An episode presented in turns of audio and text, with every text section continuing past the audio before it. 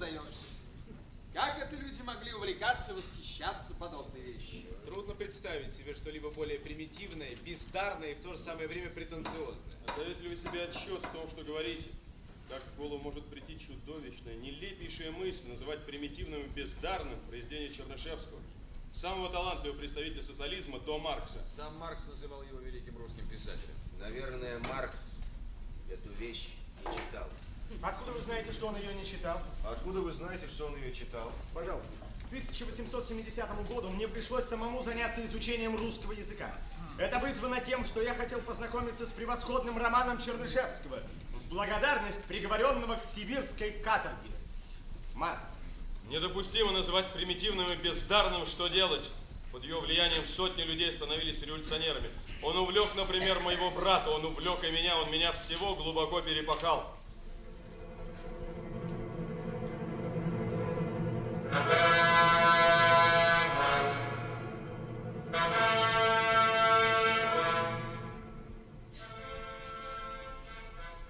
книга дает заряд на всю жизнь, а бездарные произведения такого влияния не имеют. Когда вы читали «Что делать»? Его бесполезно читать, если молоко на губах не обсохло. Ленин. Горячая любовь к будущему – одна из тех черт, за которую Ленин любил и ценил Чернышевского. Владимир Ильич хорошо знал, что делать.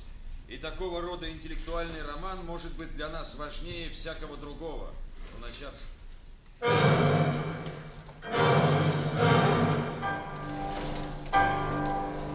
Audamus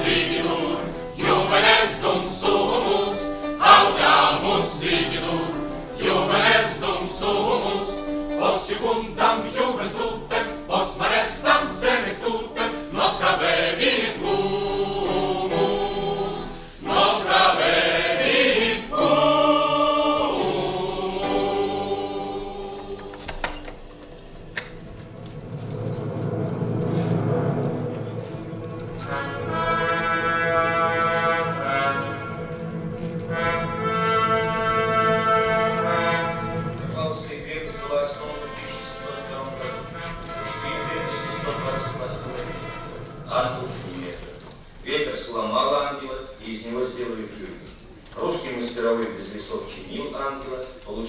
получил неразменный государь руку и спился в царских кабаках.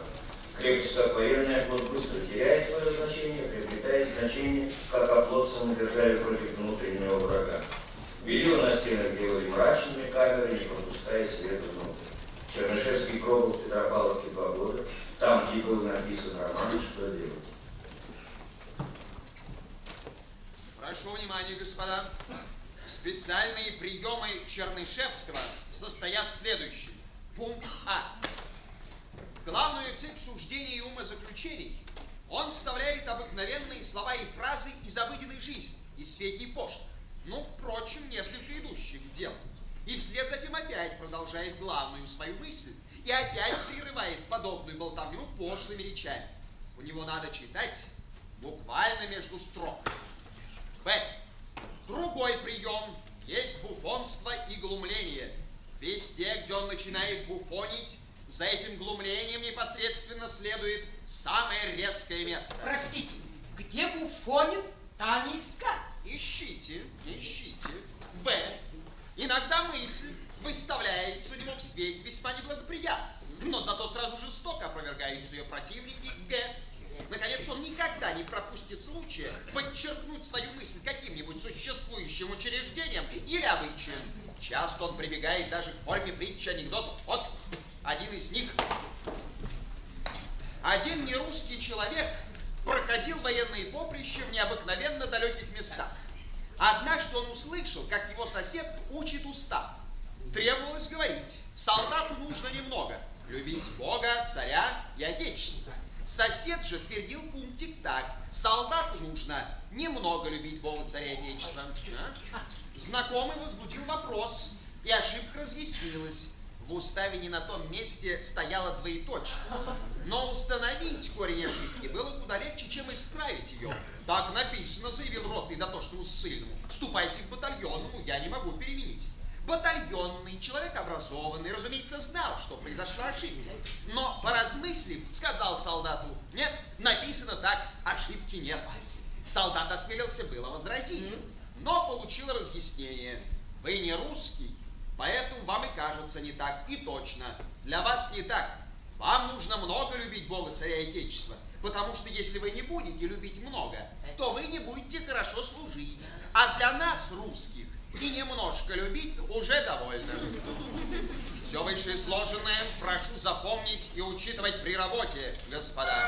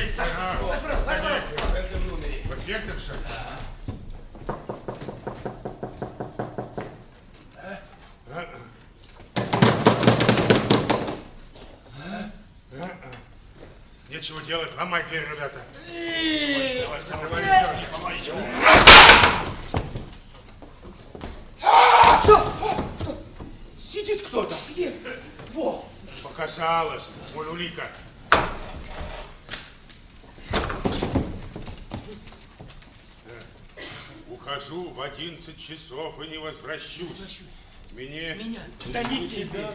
услышат на литейном мосту между двумя и тремя часами ночи. Подозрений ни на кого не иметь. Так вот оно что. А то никак не могли догадаться. Значит,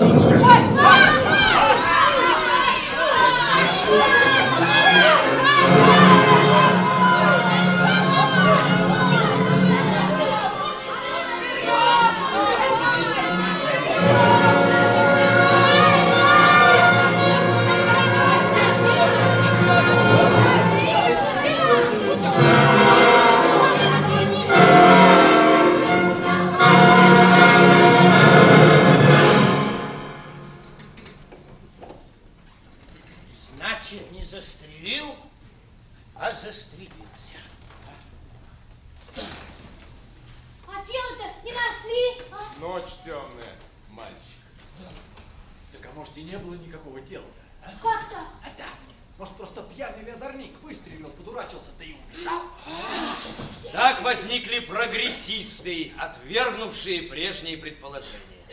Какой подурачился? Пустил себе пулю в лоб, да и вся штука. Да на мосту-то. На мосту не стреляются. Следовательно, просто дурак. Да застрелиться-то застрелился, но от чего? От чего? Пьяный. Не, промотался. А, да не, просто дурак. На мосту ловкая штука. Это значит, чтобы не мучиться долго, если не удастся хорошо Да выстрелить. на мосту-то, на мосту не стреляются. Правильно. Следовательно, не застрелился.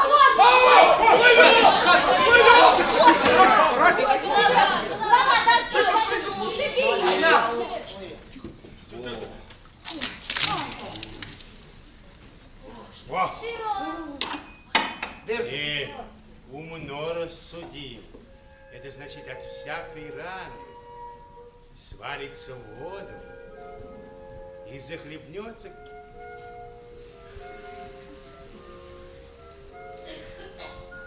Э, на мосту умно. Итак, несомненно, застрелился, и дух отрицания и прогресса побежден окончательно.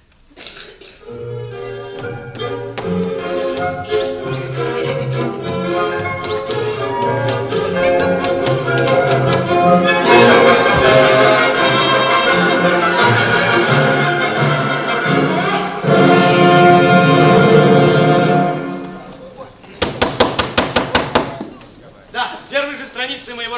обнаруживают, что я очень плохо думаю о публике. Я употребил обыкновенную хитрость романиста. Начал эффектными сценами, вырванными из середины и с конца, прикрыл их туманом. А я знаю содержание повести. Любовь. Главное действующее лицо женщина. Это хорошо. Даже если сама повесть будет плоха. Ты, публика, нелюбопытна и недоверчива. На тебя нельзя положиться, что ты с самых первых слов сумеешь отличить, а будет ли содержание стоить того, чтобы досмотреть его до конца или нет. Сама виноват, сама виноват. Твоя простодушная наивность и принудила меня унизиться вот до этой пошлости. Сумбур у тебя в голове. А еще я сердит на тебя, публика, за то, что ты так зла к людям. А ведь люди это ты, что ж ты так зла к самим себе? Ты зла от умственной немощи. Вот ты сейчас сидишь, публика, смотришь на меня и думаешь, что это за писатель такой, который так нагло разговаривает со мной. Я тебе скажу, какой я писатель. Плохой. Плохой. Плохой, плохой. У меня нет и тени художественной. Более того, я ведь языком-то владею... Плохо. Плохо. Но это все-таки ничего. Ничего, ничего. Смотри, любезная публика. Посмотришь не без пользы. Истина, она ведь хорошая вещь. Смотри, что делать. Что делать?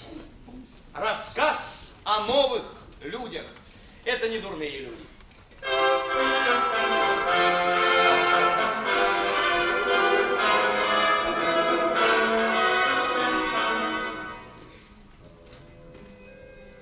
Кто теперь живет на самой грязной лестнице первого этажа двора на Гороховой улице, я не знаю. А в 1852 году тут жил управляющий домом Павел Константинович Розальский.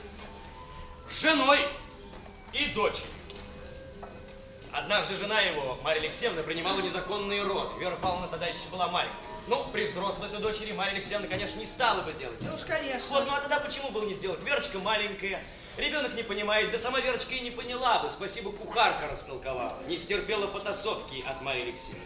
Впрочем, глаз-то у Матрены всегда был подбит. И хорошо, кухарка с подбитым глазом всегда дешевле. В 10 лет Верочка получила первый подзатыльник. Гладеешь на церковь, да Уралба не перекрестишь.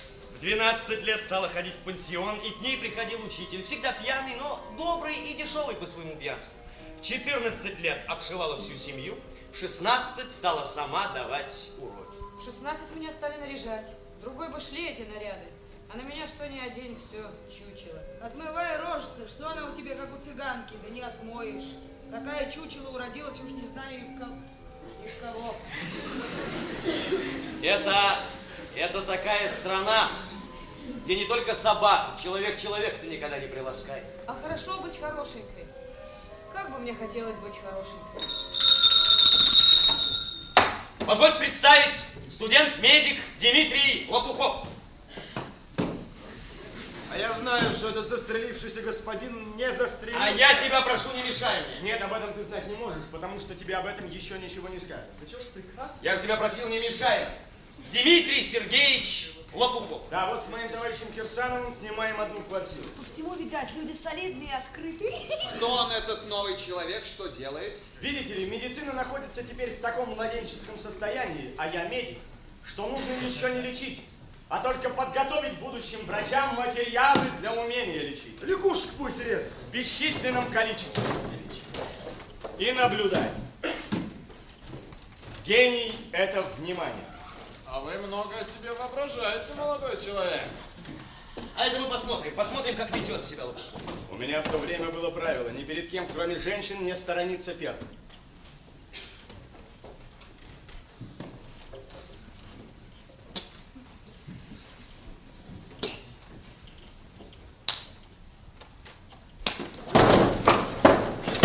Ты лежи и не шевелись, а то дальше протащу, где грязь глубже. Прошли два каких-то мужичонки. Ловко ты его ловко. Молодец, Борис, ведь такой хилый. Прошел чиновник, ухмыльнулся. Прошел солидный господин, ничего не заметил. Ну, довольно. Ах, милостивый государь, да как же это вы изволили оступиться? Позвольте вас обтереть. Позвольте представить Александр Матвеевич Кирсан. Было время без чаю сидели, а кутили, потому кутить дешевле, чем есть одеваться. Да, но теперь уж давно не было человека, который вел бы более строгую жизнь. А я знаю новый любовный роман «Треугольник». Благоговею перед тобой, проницательный читатель. Я совершенно счастлив, ибо знаю, главное, будь честен. Он взял за 80 рублей составить каталог библиотеки и проработал полтора месяца. Помни сумму, помни, что она больше своей части, то есть твоя человеческая натура сильнее, важнее для тебя, чем отдельное стремление. Будь честен, а там будь что будет. Не трудитесь больше, я передумала. Вот за труды ваши 10 рублей. Как же так, ваше сиятельство? Я уже сделал больше половины дела, из 17 шкафов перебрал 10. Вы находите, что я вас обидела в деньгах? Полагаю, вы должны сами. Мишель, Да, мама? поди сюда переговори с этим господином. Да как ты смеешь грубить, мама? Выслушал бы прежде молокососа. Люди! Ах, люди! Вот я тебе покажу людей. Теперь проводи меня к выходу. Мама, я сейчас вернусь. Ну и что различного в этих двух людях? Да как говорят китайцы, это красноволосые варвары, не знающие церемоний. А это что еще за мрачные чудовища? Поневоле станешь мрачным чудовищем. Кругом видишь невеселые вещи. Впрочем, мое правило предлагать свое мнение, но никогда не навязывать его. Я лугами иду, ветер свищет в луга.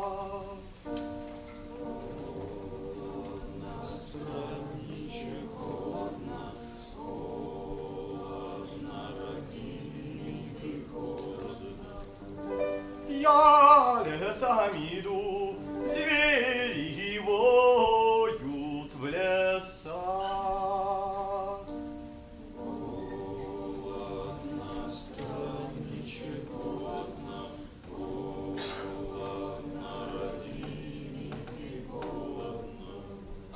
Хорошо рассуждать. У вас вон 400 душ, да 6 тысяч десятин земли. Вышел со второго курса, поехал в поместье, распорядился, дал вольную.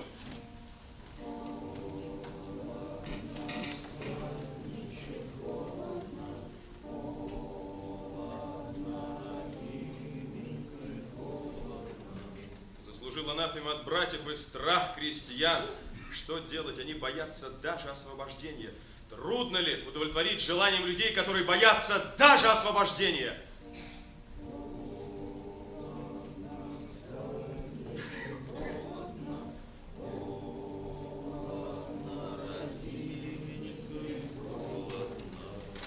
Отвез двух человек в Казанский, четырех в Московский университет своими стипендиатами. Известно, несамобытное и бегонство. Я говорю, прочитаю прежде Гоголя, а в тысячи других книг с пяти разных страниц не найду ничего, кроме испорченного Гоголя. А, вот оно, вот. Замечание о пророчествах Даниила и толкование апокалипсиса. Ньютон писал этот комментарий в старости, когда был наполовину в здравом уме, наполовину помешан. Классический источник по вопросу о смешении безумия с умом. Вопрос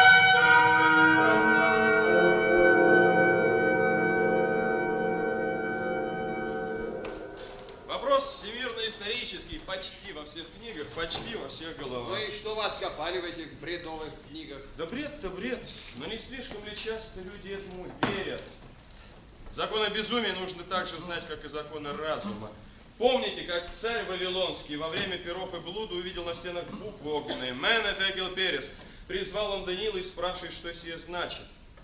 А значит сие вот что. «Мен» пришел конец царствию твоему, а Текел ты взвешенный сахар найден очень легким. Притча-то со смыслом. Буфонит. Буфонит? Буфонит. Читать эту книгу для кого бы то ни было, кроме него, было то же самое, что есть песок или опилки. Но ему вкусно. Да, эта сторона знания до сих пор оставалась у меня без достаточного основания. Что делать? Его прозвали Никитушкой Ломовым. Был такой знаменитый бурлак. Ну, какой тот был силой, об этом довольно сказать одно. Получал плату за четырех человек. Рахметов. Это который на гвоздях спал? Да, девочка. Рахметов, как и Ломов, прошел всю Волгу бурлаком, когда пробовали силу, перетягивал троих, иногда и четверых. В свое время Кирсанов был для Рахметова тем же, чем Лопухов станет для Веры Павловны. Что вы теперь? Главное работать над собой. Гимнастика, боксерская диета. Надо выделать из себя человека. Я человек, который участвует не в торжестве революции, а в подготовляемой, борющейся революции. А революционная борьба не тротуар Невского проспекта. Кто боится быть покрытым пылью и выпачкать сапоги, тот не примется за общественную деятельность. Совершенствуя материал, таскал дрова, возил воду, рубил лес, копал землю. Это нужно, это дает уважение, любовь простых людей, это полезно, может пригодиться. Мы требуем таких условий комфорта для человека, которые не снились никаким баром, и мы требуем огромного счастья для человека. И только потому, что я сторонник человеческого счастья, и пошел на эту борьбу. В странствиях по России принял оригинальные принципы, держался их неуклонно, вел суровый образ жизни, ел все самое дешевое, хотя имел тонкий вкус. То, что недоступно простым людям, я не должен есть. Это нужно мне для того, чтобы хоть несколько чувствовать, как стеснена их жизнь. Отказался от белого хлеба, сахара, фруктов, вина. А это за тем, что не имею права тратить деньги на прихоть, без которой могу обойтись. Да, но отказался от женщин. Вы меня извините, мне некогда.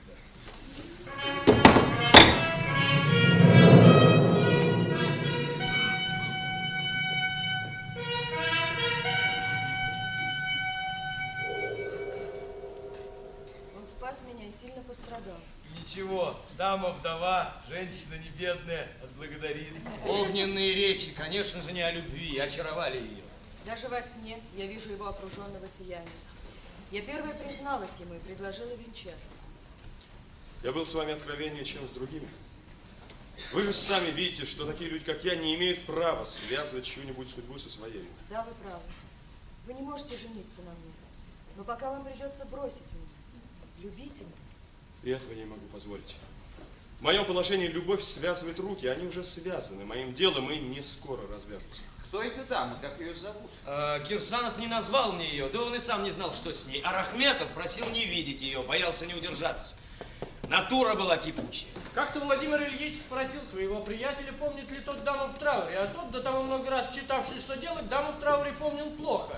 Как же так, удивился Владимир Ильич и прочел стихи. А юноша воин на битву идет, ружье заряжает джигит. Это ведь она поет. Это она зовет Веру Павловну Кирсанову в подполье, и после многолетних исканий они приходят к выводу, что выход в революции. В этом же весь смысл. А вы не помните.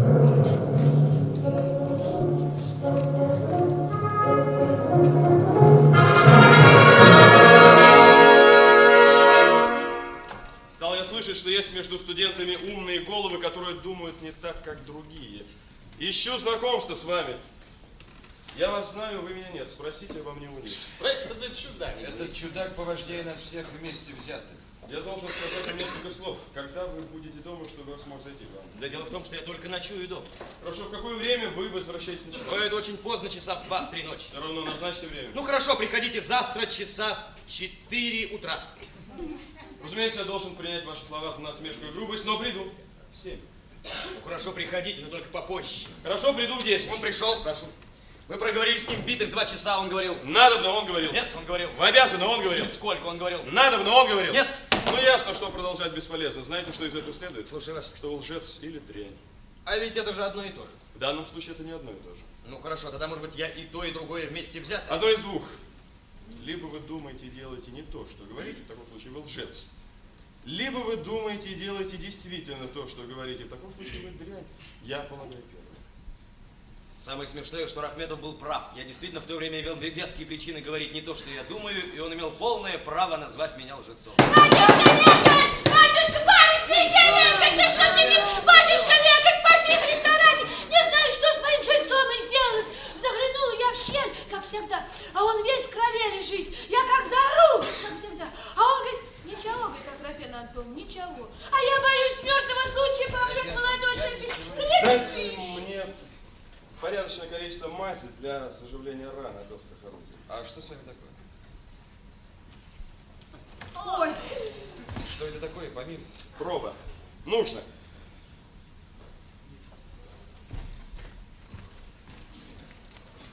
Воля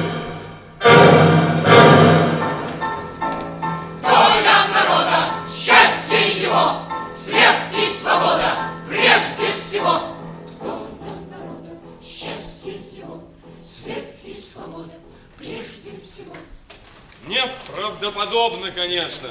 Однако же на всякий случай нужно. Вижу, могу, выдержу. Жалейте меня, господа, вы правы, жалейте, ведь я тоже не отвлеченный идея, а человек, которому хотелось бы жить. Но что делать? Вообще с тобою, публика, а вернее с огромным большинством твоим я нагл. Но только с ними я говорил и говорю до сих пор. Хотя есть и в тебе, публика, некоторая доля людей, которых я уважаю. Недавно вы стали возникать между нами, но вас уже немало. И с каждым днем становится все больше и больше и больше. Вот если бы все были публика, тогда мне не нужно было бы писать. Если вас совсем еще не было, тогда мне, пожалуй, не было бы можно писать. Но вы еще не есть публика, вы есть так, между публикой. А поэтому мне не только можно, мне нужно, мне должно писать. Ну, а ты, проницательный читатель, Успокойся, дальше не будет никакой таинственности. Ты теперь за 20 минут вперед будешь знать развязку. Thank you.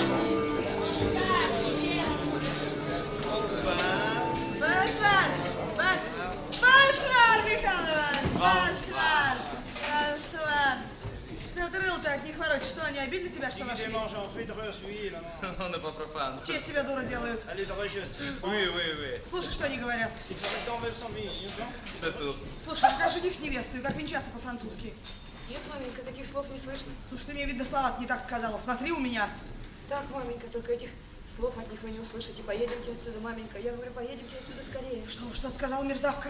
Я говорю, делайте потом со мной все, что хотите, только уедете отсюда. Маменька, у меня очень разболелась голова. Это пройдет, Верочка. Походи по коридору с Михаилом Ивановичем и пройдет голова. Нет, маменька, не пройдет. Я чувствую себя очень дурно. Поедемте, маменька. Viendrai rendre une visite à propos de votre santé, mademoiselle. Смотри, Михайлы, каковы кавалеры. А вот я моим зятем будет сама таких халов заведу, а ты мне ломайся, ломайся, мерзавка. Thank you.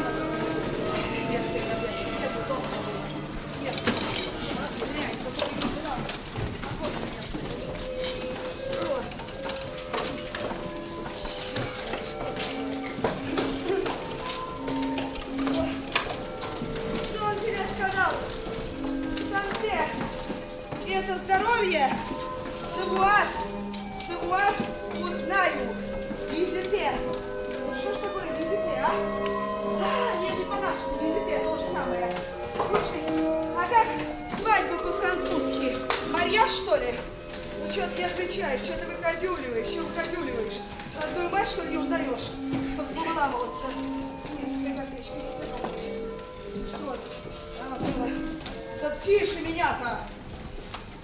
О, Господи. Да не шваркай! Что он тебе сказал? Он сказал, маменька, что завтра поутру зайдет узнать о моем здоровье. А не врешь, что завтра? Нет, маменька, не Ну, счастлив твой бог. Пальцем не трону, только чтобы завтра была весела, нож спи, дура, не вздумай плакать. Я же увижу, что глаза заплаканы, спущала, до сих пор не спущу. Я уже давно перестала плакать, маменька, вы это знаете. Тот, Вера, и будь с ним поразговорчивее. Да, маменька, я завтра буду с ним говорить. Тот, Вера, пора за ум браться, побойся Бога, да пожалей мать сравнить с Верочкой. Я же к тебе бронюсь, я же тебе добра желаю. Девять месяцев тебе в утробе носила. Делай, как я велю, завтра же предложение сделает. Маменька, вы ошибаетесь, он вовсе не думает делать мне предложение. Ты что? Языковских напал. Мы его в бараний рог свернем. В мешке в церковь приволоку, зависки вокруг аналоя введу. Да еще раз будет. Ну да нечего мне с тобой говорить, и так много наговорила. Девушкам не свет это знать, это матерное дело. А будешь с ним так говорить, как я говорю? Да, маменька, я завтра буду с ним говорить. Очень хорошо. Вы, Павел Константинович, что сидите как пень?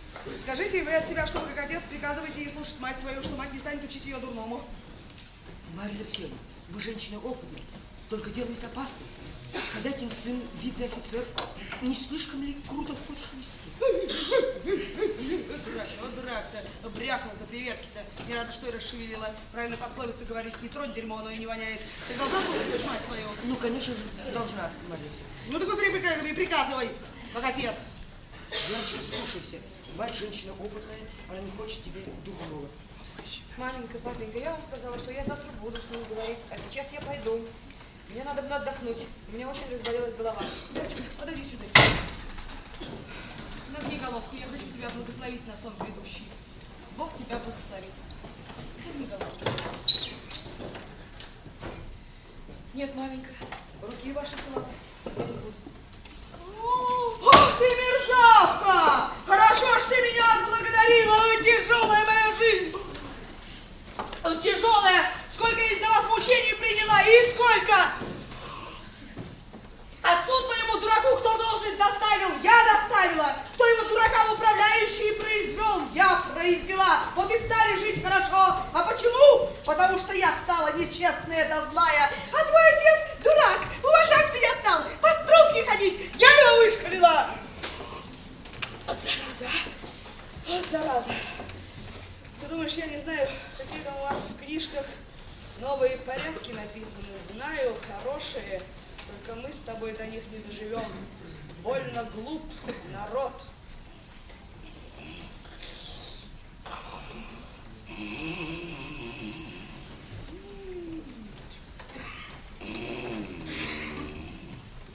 Вот вы, уважаемая Марья Алексеевна, говорите, что, дескать, политическая свобода не может накормить человека.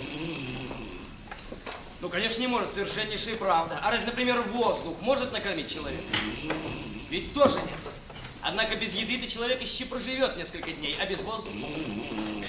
А без воздуха не проживет и 10 минут. Как воздух, как воздух, политическая свобода необходима для правильной жизни общества. Марья Алексеевна. Где с таким народом хорошие порядки заводить? Так вот и станем жить по старым. А старые порядки каковы? У вас там в книжках написано, что старые порядки те, чтобы обирать да обманывать. Так вот, ежели новых-то порядков нет, по старым и живи, обирай да обманывай. Это я тебе по любви говорю. Нет, положительно роман, что делать нехорош. Нет, положительно роман, что делать нехорош. Не знает автор ни цыган, ни нет танцующих орган. Здесь нет крестьян, да ложки, положительно роман. Что делать нехорош. Месье Старешник, позвольте мне вас называть, как мне приятнее звучит и легче выговаривается. Я надеялась здесь увидеть Адель. А Адель поссорилась со мной. Не верьте ему, мадемуазель Жюли, он бросил француженку для русской. Фи, месье Старешник, какой у вас дурной вкус. Я ничего не имела бы возразить, если бы покинули Адель ради той грузинки, в ложе которой были, но поменять на русскую. Фи. Жан, подай ты грешнику пепельницу, пусть он посыплет голову пепла. Жюли, ты наговорила столько глупостей. Та, которую ты называла грузинкой, она как раз русская. Это удивительно, но она великолепна. А чего она не поступит на сцену? Пети патапон. Отпусти меня, родная,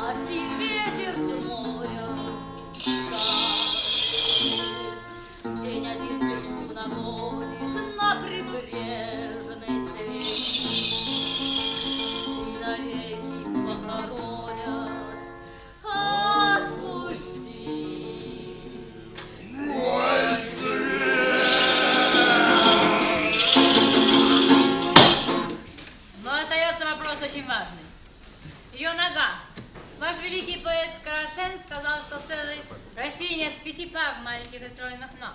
Жили не Карасе, а Карамзи. И не Карамзи на Пушкина. Вообще о ножках писал Пушкин. Надо сказать, что его стихи были хороши для своего времени, но сейчас несколько устарели. Но возвращаемся к вопросу. Ее нога. Господа, если вы позволите, я буду иметь честь завтра же представить вам ее башмак. Ну, нога удовлетворительно. Но я как человек положительный интересовался более существенным. Я рассматривал ее бюст. А что бюст? Бюст очень хорош. Хотя хвалить здесь бюст другой женщины, я полагаю, святотатство. Этот господин хочет сказать комплимент моему бюсту. Вашу руку, месье Тарешник. Потрогайте здесь и здесь. Чувствуете, это не тело. Это ваш накладной бюст. Потому что так принято в обществе. А мой бюст. А моя чистота. День, зачем я родилась?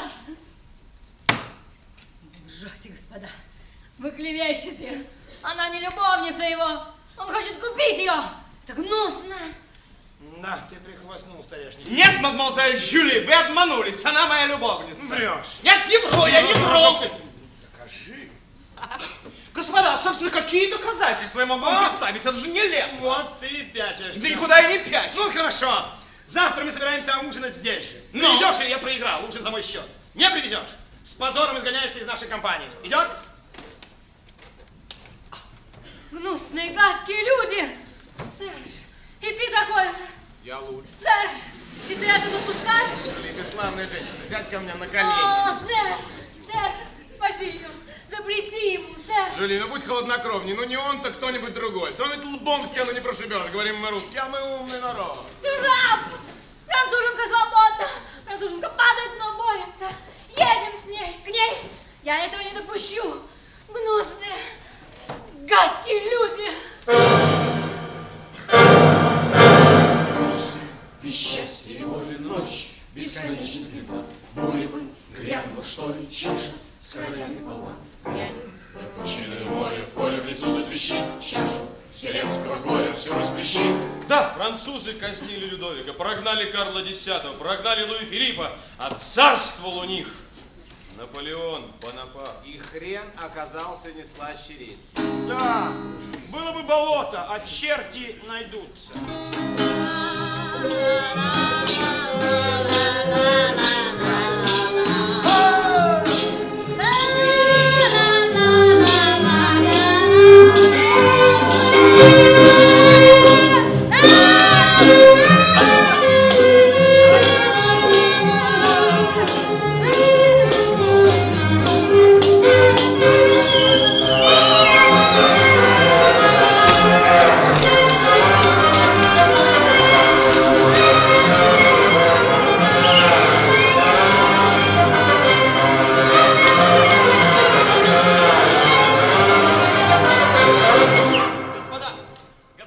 Не из тех писателей, у которых в каждом слове непременно кроется какая-нибудь пружина. Нет, я просто показывал. Показывал то, что делали, о чем думали люди. И только, и только. Буфонит. Буфонит. Буфонит.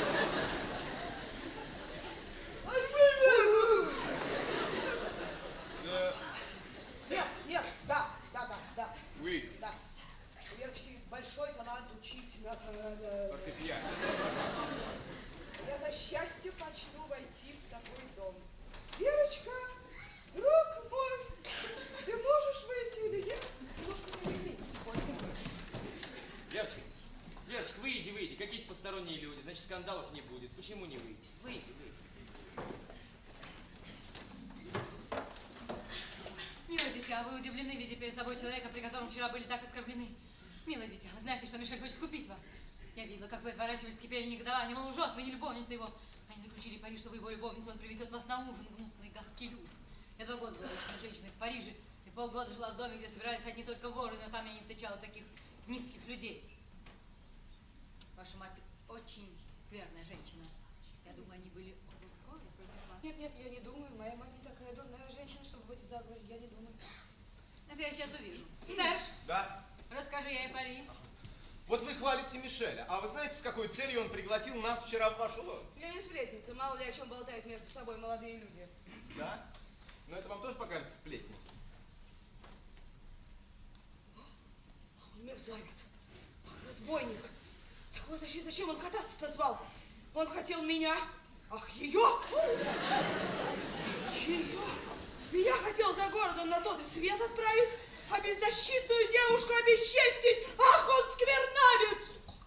Да. Ваша мать не была его сообщницей. Но я хорошо знаю таких людей, у них никакие чувства не удерживаются против денежных расчетов. Что вам теперь делать? У вас есть родные в Петербурге? Нет, никого нет. Жаль. У вас есть любовник? Простите, значит, у вас нет приюта. Я известна всему Петербургу как самая дурная женщина. Прийти ко мне значит потерять репутацию. Но нам необходимо видеться с вами. Если вы хотите избавиться от него, будьте у меня. Теперь прощайте. О, что вы завтра делаете? Когда? Ну, между 12. Хотите избавиться от него, будьте у меня. Теперь прощайте. Благодарю вас, Жюлик. Да, ей трогательно и радостно было видеть от того, что она делает благородное дело. Ух, она даже пришла в экстаз. Друг мой, милое дитя мое, не дай Бог вам никогда узнать то, что я испытываю теперь, когда после стольких лет впервые к моим губам прикасаются чистые губы. Умри,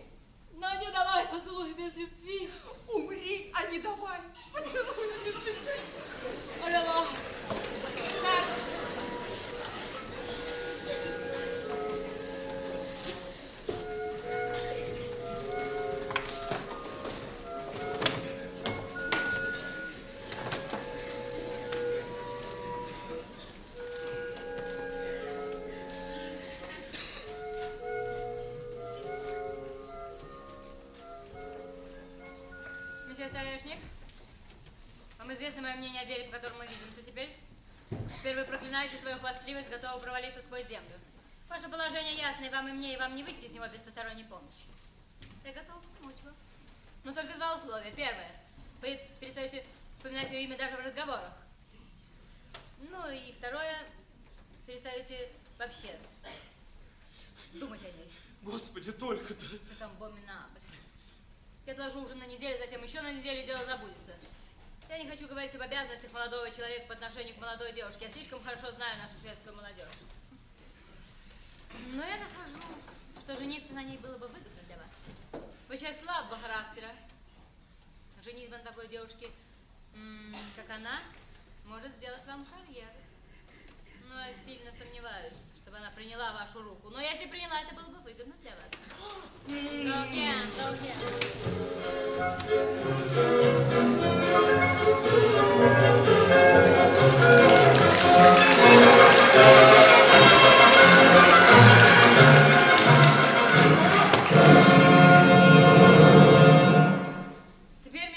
нет никакого сомнения, что он сделает предложение. Я советую принять его. Жюли, как же так? Вчера вы мне говорили, лучше умри, но не давай поцелуй без любви. А сегодня вы говорите совсем другие слова. Как же так, Жюли? Но это было сказано в увлечении, в минуту увлечения. Нет, Жюли, нет. Он гадок. Это отвратительно. Нет, лучше я брошусь из окна, лучше я... Я пойду собирать милостыню. Нет, Жюли, Но нет. вы избавитесь от преследования матери. Мишель не зол. Он только недалек. А недалекий муж лучше всякого другого для умной женщины с характером. Ну а чего же ты хочешь от жизни, Верочка? Чего я хочу от жизни? Да? Я хочу быть независимым и жить по-своему. Я не хочу ни от кого ничего требовать, не хочу и стеснять ничьей свободы. Но я сама хочу быть свободной. Так, дитя мое, так. Я бы сама так думала, если бы не, не была развращена. Не тем я развращена, за что называют женщину падшей, а тем, что я привыкла к праздности, к роскоши. Вот это разврат. Не слушай меня, что я тебе говорила. Я не могу прикасаться к чистоте, не скверняя. Я гадкая женщина. Беги от меня, беги! Не думай о свете, там все гадкие, хуже меня.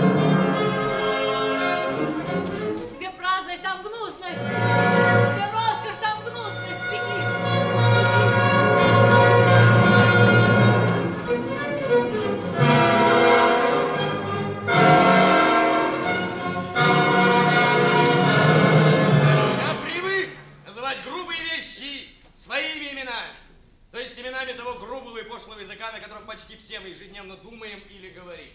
Сопротивление разжигает. Николай Иванович Старешников, сын дамы видный и богатый, привык мечтать о том, как он будет обладать Верочкой. Фуй. Последние две недели он занимался тем, что воображал себе Верочку в различных позах. Фуй! И хотелось ему, чтобы картины эти осуществились, но если не в звании любовницы, пусть в звании жены, ведь это же не важно, важны же не звания, а позы! Ну,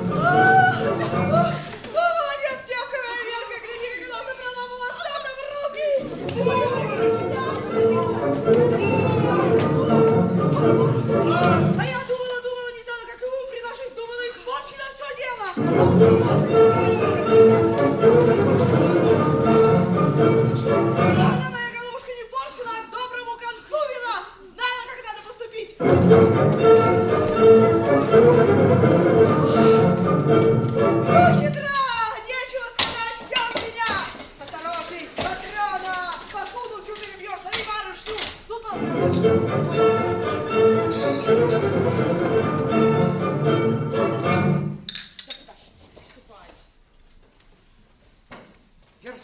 Михаил Иванович делает нам честь просить твоей руки. Мы отвечаем, как любящие тебя родители, что принуждать тебя не станем, что с одной стороны рады, ты как добрая послушная дочь, какой мы тебя себя видели, положь на нашу опытность, что мы не смели от Бога молиться, что мы не смели от Бога молиться, что мы не смели от Бога молиться, что мы не смели от Бога молить такого дурака, а, от такого жениха.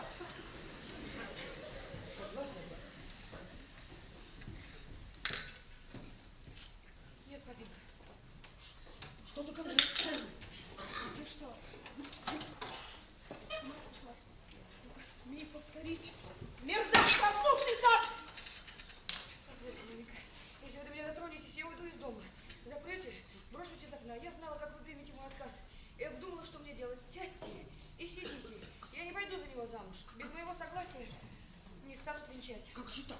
Что же мы ему скажем завтра? Вера, ты с... Ты с ума сошла, Вера. Подумайся, дура, ты что, калашматишь меня? Подумайся, дура. Как, как же так? Что же мы ему ответим завтра? Маме, папе, я вам сказала, что я не пойду за него замуж. Вы не виноваты в этом. Матрена! Подумай до вечера, Вера. Одумайся, дура. Маменька, я вижу, вы собираетесь что-то сделать надо мной. Вынуть ключи из двери моей комнаты или что-нибудь в этом духе. Не делайте, маменька, ничего. Хуже будет, предупреждаю. Матрена, не надо. Какой зверь, какой Верка! Кабы он ее не за рожу-то брал, в край бы всю избить! А теперь как треснуть? Изуродует себя, проклятая. Изуродует. Что делать? Что делать? Матрена!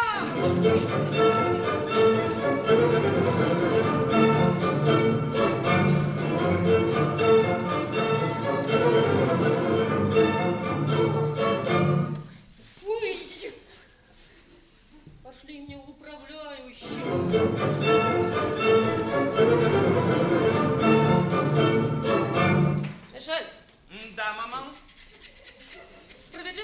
Что я слышу? Что вы слышали, мама? То, что ты сделал предложение этой дочери нашего управляющего. Сделал, мама. Не спросив мнения матери? Мама, я хотел спросить вашего согласия, когда получу ее. Ну, конечно, я понимаю, что в ее согласии ты мог быть более уверен, чем в моем. Мама, она, конечно, не бог знает кто, но когда вы узнаете ее, вы одобрите мой выбор. Да я узнаю ее, я никогда не узнаю ее. Я запрещаю тебе всякую мысль об этом выборе, слышишь? Запрещаю! Мама, но ведь это же не принято нынче. Я сам знаю, куда я иду. А, извет убийца матери своей. Мама, будемте рассуждать хладнокровно. Рано или поздно жениться надобно. А женатому человеку нужно больше расходов, чем холостому.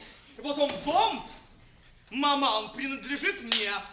Она будет послушной дочерью, и мы вообще могли бы жить с вами, как до сих пор. Изверг матери своей, уйди с глаз моих. Мама, уверяю вас, я ни в чем не виноват. Жениться на какой-то тренёне и не виноват. А вот теперь, мама, я сам уйду.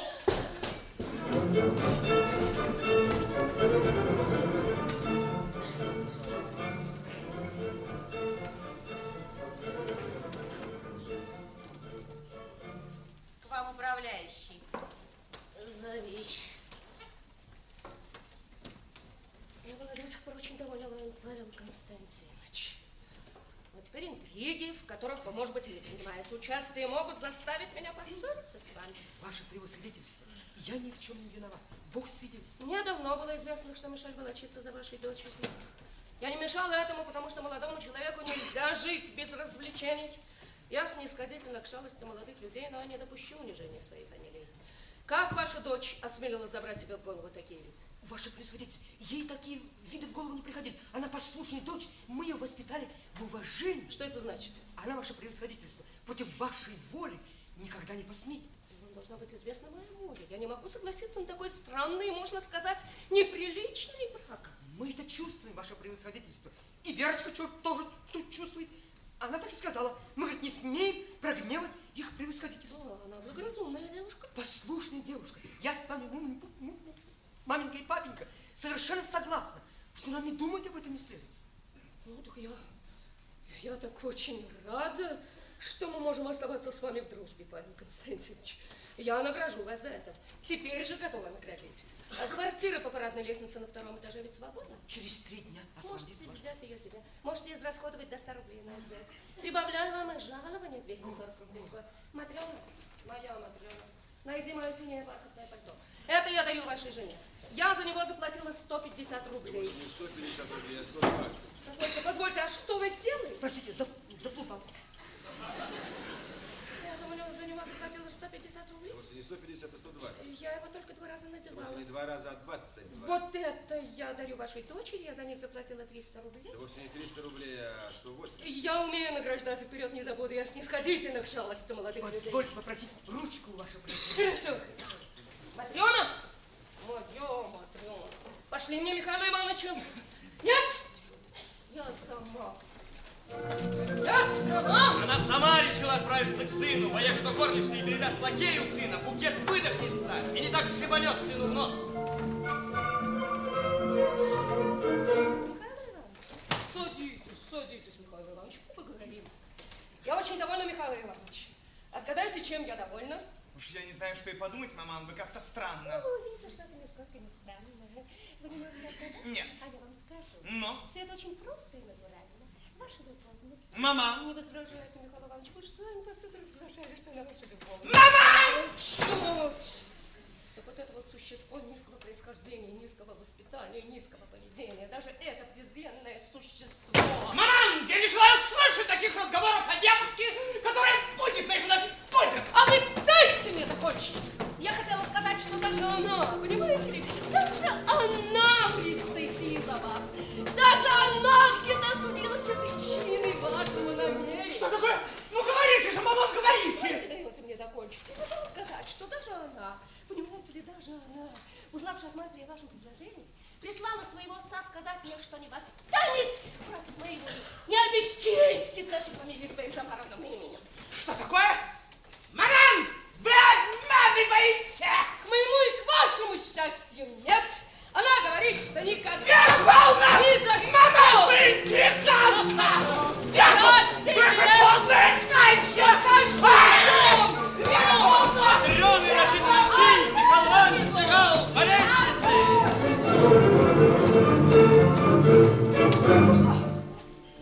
Она уже все знала?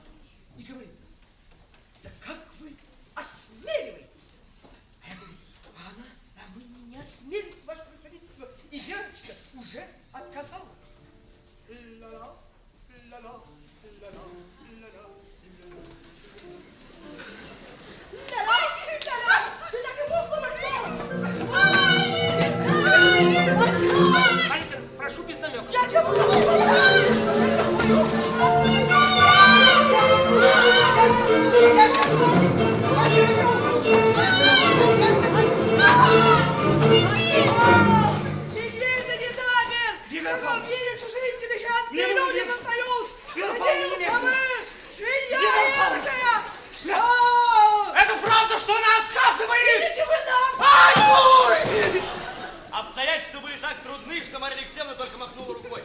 Кстати, кстати, то же самое случилось с Наполеоном после битвы при Ватерлоо. Когда маршал Груше оказался глуп, как Павел Константинович, а Ляфайет стал буянить, как Верочка. Ну, Наполеон тоже бился, бился, совершал чудеса искусства, в конце концов махнул на все это дело рукой и сказал, знаете что, отрекаюсь я от всего. Делайте вы кто хотите, что хотите и как хотите.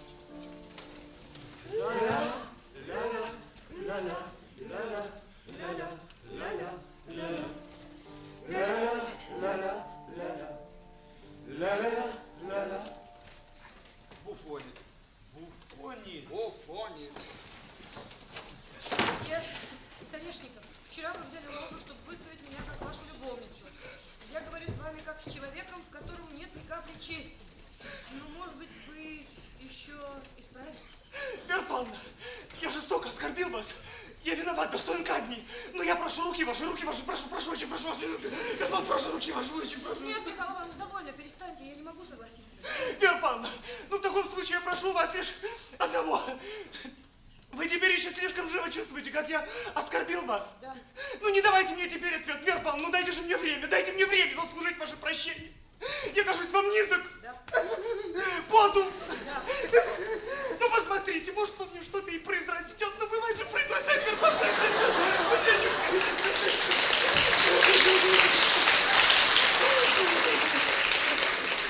Михаил Иванович, может быть, во что-нибудь и произрастет. Но я хочу сказать вам, что отсрочка, она ни к чему не приведет. Я никогда не дам вам другого ответа, кроме того, какой дала вам нынче. Вера Павловна, а я заслужу вашу любовь, я заслужу вашу любовь. Вот увидите, я заслужу вашу любовь.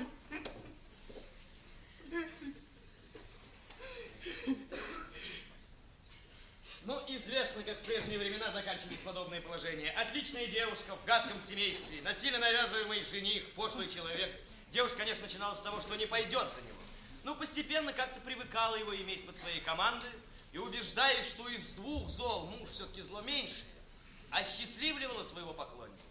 Так бывало раньше, потому что порядочных людей было очень мало. Такие, видно, урожаи были на них в прежние времена. Но теперь порядочные люди стали встречаться между собой. Я ведь потому и рассказываю с ее согласия ее жизнь, потому что, насколько мне известно, она одна из первых женщин, жизнь которых устроилась хорошо. А первые случаи имеют исторический интерес. Первая ласточка очень интересует северных жителей.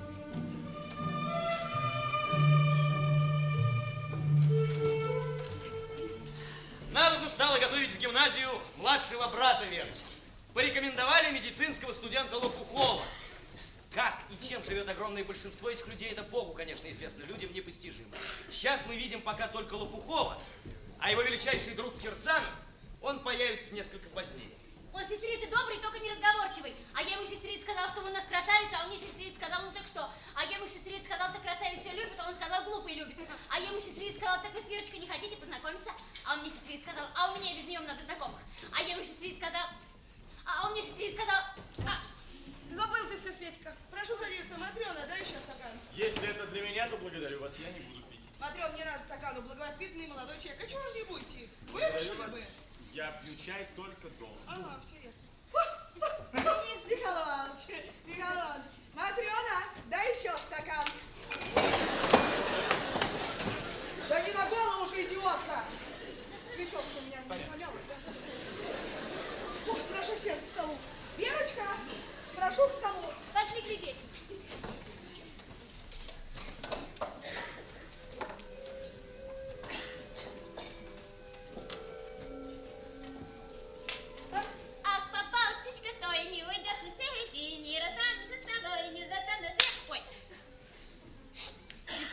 парень богатый, а маменька говорит, жених-то глупый. Еще, говорит, ловко Верочка жениха поймала. Я, говорит, хитра, Верочка хитрее меня. Еще, говорит, мы женихову-то мать из дома выгоним. Ой. Ну, а жених, сообразно своему мундиру, почел нужно не просто увидеть учителя, а смерить его с ног до головы небрежным взглядом. Но едва он начал снимать с учителя мерку, как почувствовал, что тот с него самого снимает мерку. Да. А трудная ваша часть, месье Лопухов, я говорю, докторская часть. Да, трудная. А на вас я вижу мундир Энского полка. Нет. Таганского. И давно служите? Да уж, десятый год. Имеете роту или еще нет? Да ничего не имею, не имею ничего. Верочка, ты бы сыграла что-нибудь, а мы с Михаилом Ивановичем послушали бы. Пожалуй. Если вы еще спели что-нибудь, Вера Павловна. Извольте. Если бы я смел, я просил бы вас пропеть из Ригулетта. Пожалуйста. Ну, пожалуйста,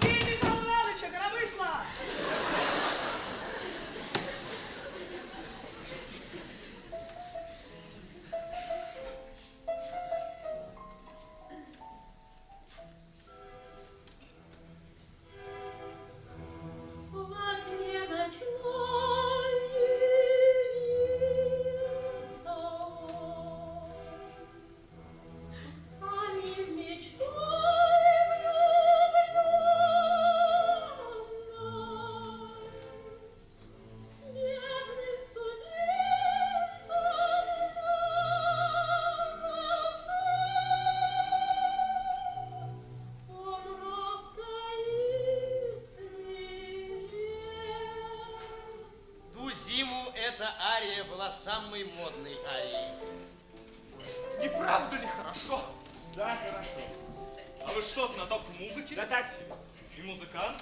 Несколько. А на чем вы играете, Дмитрий Сергеевич? На барабане. Нет, не на барабане. А на фортепиано. У нас завтра маленький вечер, моей, э, день рождения моей дочери. Прошу пожаловать. Дорогие гости,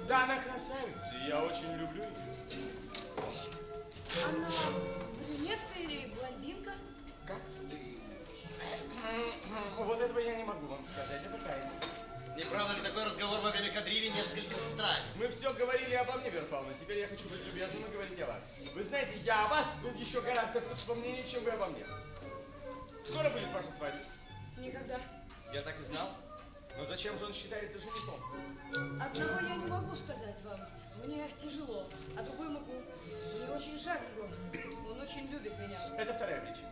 А первую, которую вы не можете сказать мне, я могу сказать вам. Ваше положение в семействе ужасно. Теперь меня никто не мучит.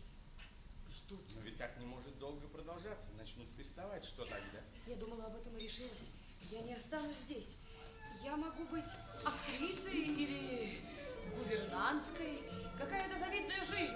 Независимость, независимость, А я всегда говорил, что первая ласточка имеет исторический интерес. Да, это так. Тогда у меня к вам просьба. Я узнаю, как это сделать, к кому нужно обратиться. Да? Я благодарю вас. Благодарю вас. Делайте это, пожалуйста, поскорее. Мне так хочется вырваться из этого гадкого, унизительного положения. Прошу вас, пожалуйста, поскорее. Боже мой, как это так странно, как это так неожиданно. В первый раз говорили и стали так близки друг к другу.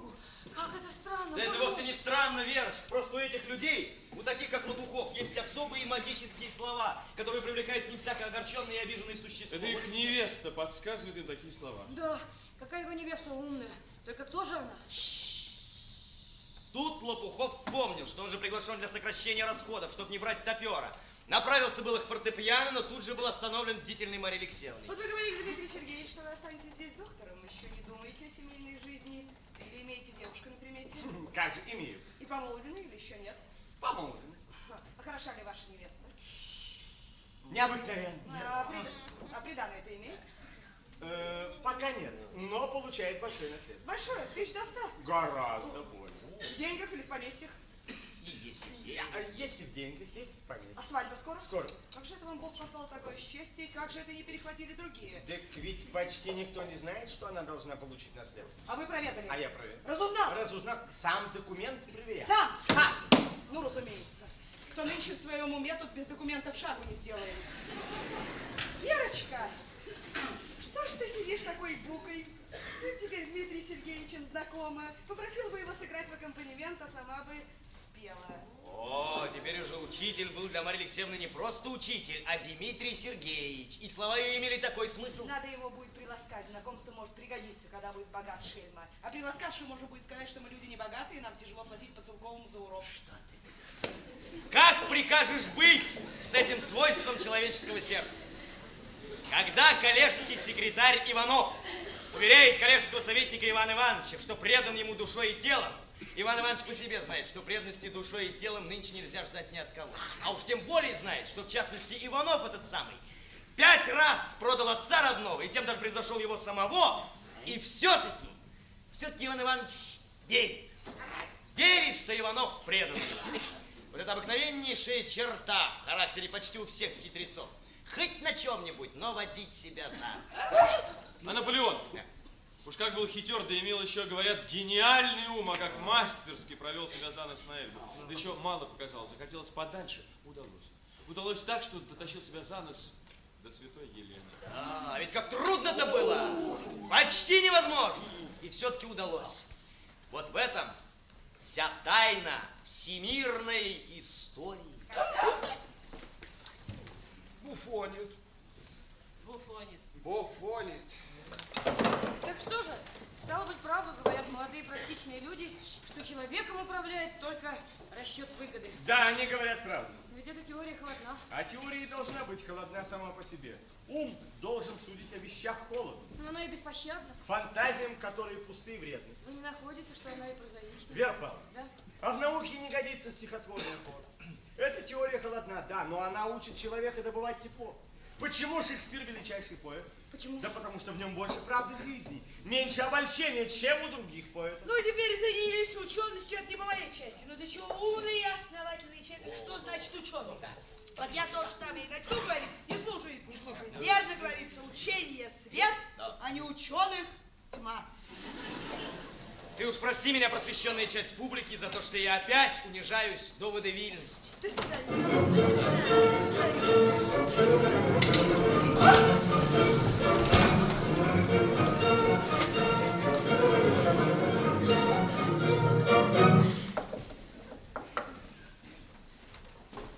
пришел к вам, Алексеевна, сказать, что приду на урок завтра. Позвольте мне. Я очень устал и расстроен. Ну что, в самом деле, Дмитрий Сергеевич, вы ужасно пасмурны. Уж не с невестой или какая размолвка? Да нет, Марья Алексеевна, невестой я доволен. А вот с родными хочу ссориться. Марья Алексеевна, позвольте мне быть невежливой. Позвольте мне напроситься обедать у вас. Тише, осторожнее. Может, лучше чайку выкушаете? Чай я пью дома, Марья Алексеевна. Марья Алексеевна, позвольте мне сделать некоторые распоряжения в вашей Мадрин Степановне. Посмотрим, голубчик, что ты приложит себя к обеду. Если я осмелюсь спросить, Алексеевна, вы какое вино кушаете? Я, батюшка, мало знаю толк в вине, почти что не кушаю. Не женское это дело. Да? Да. Это и по роже видно, что ты не кушаешь. Это, конечно, так, но Мороскин пьют даже девицы. Да, да. Что делаешь? Ка- Кажется, кажется, довольно. Впрочем, добавлю еще 5 рублей. Понимаешь, содержание на месяц. Но нельзя иначе, надо хорошую взятку молиться. Добрый, Моисей, хочу пропить ссору с вами. Так, вина куплена 12,50, третью долю выпьем, остальное можно будет подать нужным людям. Максим, вы никогда не пробовали перед обедом рюмку водки?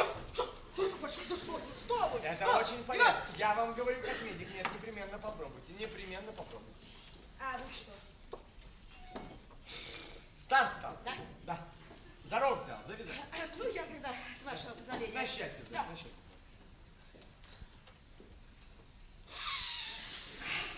В самом деле согревает, будто. Так в, в- этом и смысл, что согревает, да. А можно еще попробовать? Ну, пожалуйста, пожалуйста, пожалуйста, на счастье, на счастье, на счастье. Да. На счастье. Верочка, иди обедать. А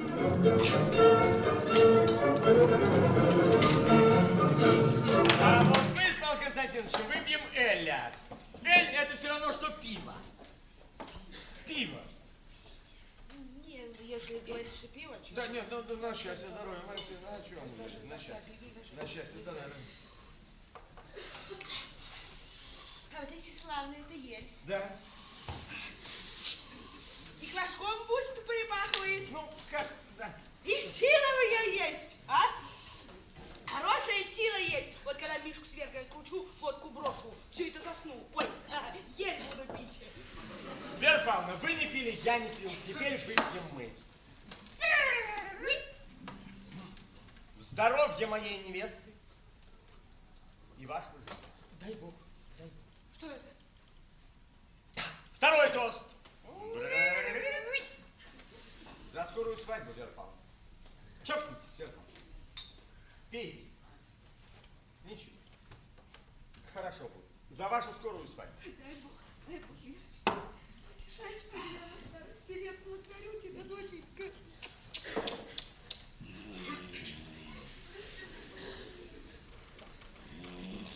Против водки и других знакомых вкусов она устояла бы, а вот Эль этот самый соблазнил ее неопытность. А кто повенчает? Может, Мерцалов рискнет? Алексей Петрович, я понимаю, что для вас это очень серьезный риск. Хорошо, если мы помиримся с родными. А если они начнут дело? Вам может быть беда. Но как в самом деле уговаривать человека, чтобы он за вас клал шею в бег? Как же с этим быть? Ведь то, что делаете вы теперь, сделал я сам год назад, да стал неволен себе. Ведь стыдно надо вам помочь, да когда есть жена. Оно ведь страшновато без оглядки-то идти. Что делать? Что вы тут про жену говорите? Все у вас жены виноваты. Вот Наташа просит Лопухов обвенчать его. Но есть риск, Наташа. Ну, не съедят тебя, Алешенька. Очень серьезный риск. Очень. Ну, что делать, Алеша? И риск не я тебя прошу. А ты не станешь меня осуждать, что я забыл про тебя, идя на опасность? Тогда разговор окончен. А когда свадьба? В среду, 12 часов. Утешаешь ты меня, Верочка, утешаешь. Ну, я пошел, душа моя. Иди, мой друг, иди. Прилягу, как всегда.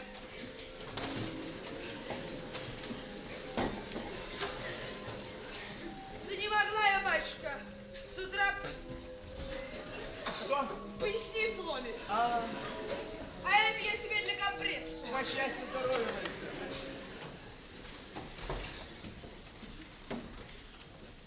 Простите меня, Павловна. Простите меня, что я был дерзок с вами. Милый мой,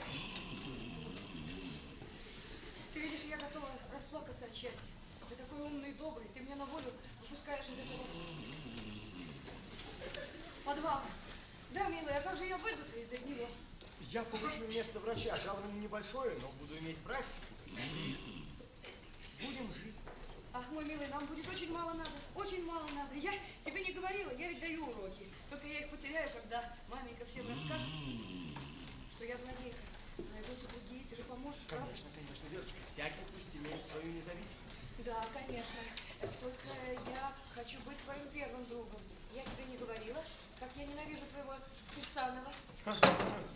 Верочка, он очень хороший человек. Нет, милый, нет. Я запрещаю тебе с ним видеться. Запрещаю, запрещаю. Слышишь? Запрещаю. Да как же нам с ним не видеться, когда мы живем вместе? Он в одной комнате, я в своей. И когда хочется говорить, сходимся и говорим, пока не втянется. Я тебя обманула. Ты мне не хотел ничего рассказывать, а сам взял и все рассказал. Во-первых, милый, у нас с тобой будет три комнаты. Три? Да. Твоя комната вот здесь, и моя комната вот здесь, и третья, нейтральная. В ней мы будем пить чай. Ну, ты в мою комнату не, не смеешь ходить, точно так же, как и я в твою. Кирсанов, он не входит, правда? Не Потому входит. вы с ним и не ссоритесь. Это два правила. А третье правило. Ты меня ни о чем не имеешь права спрашивать. Вот. Это всего три условия, при которых нам возможно будет жить вместе. Милый мой, дорогой мой, хороший человек. Это все из-за тебя. Ты один такой человек. Ну вот, пожалуйста. Ты один, ради тебя. Жертва. Я теперь на все готов. Жертва. Ведь это теперь никак нельзя будет выбить у нее из головы. А он не думал жертвовать. Не был настолько глуп, чтобы приносить жертв. Их не бывает. Никто их не приносит. Это фальшивое понятие. Жертва – это сапоги в смятку. Thank you.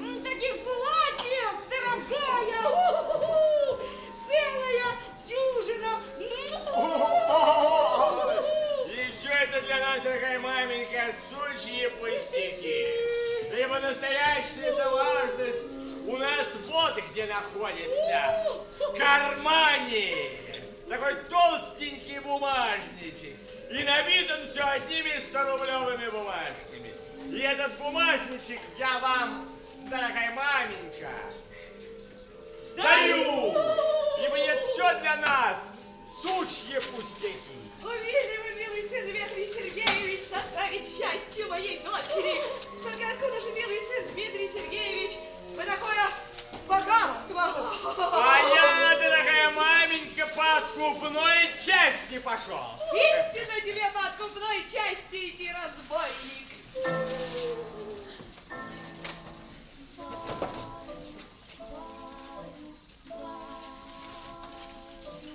И пострел бога безвредный, баюшки бою, тускло смотрит месяц бледный, колыбель твою. Подрастешь, и мир крещеный, скоро сам поймешь, купишь фраг темно-зеленый, перо возьмешь. Скажешь, я благонамерен, за добро стою. Спи, твой путь грядущий верен, баюшки, баю. Будешь ты чиновник с виду и подлец душой. Провожать тебя я выйду и махну рукой. Это что, был сон Веры Павловны? Нет, девочка, это был сон Марии Алексеевны. Мария Алексеевна, вы уходите со сцены с развязкой несколько невыгодной для вас. Вся ваша жизнь привела вас к заключению, что люди делятся на два разряда. Дураков и плутов. Верно, батюшка, кто не дурак, тот плут, а не плутом может быть только дурак. Так вот этот взгляд был очень верен до последнего времени. Ваши средства были дурны, Марья Алексеевна. Но ведь и обстановка не давала вам других средств. За них бесчестье не вам, мамаша, а силе вашего ума, вашего характера честь. Вы, разумеется, рады были бы изжарить вашу дочь и ее мужа Дмитрия Сергеевича на медленном огне. Но вы поняли, что вам их не изжарить и успокоились. Да, маменька? Да, милая? А ведь это великое достоинство, Марья Алексеевна, уметь понимать невозможность. Миллионы людей этого не Вы понимают. еще лучше других, дорогая мамаша, потому что вы не тупоумны, не безрассудны. Вы не хотели зла для зла, зла для своей дочери, а ведь это великое достоинство. Ну как, маменька, милая, довольна ли? Мне быть довольной. Обстоятельства плоховаты, сапоги вам сняты. Вот это ты и прекрасно, Марья Алексеевна.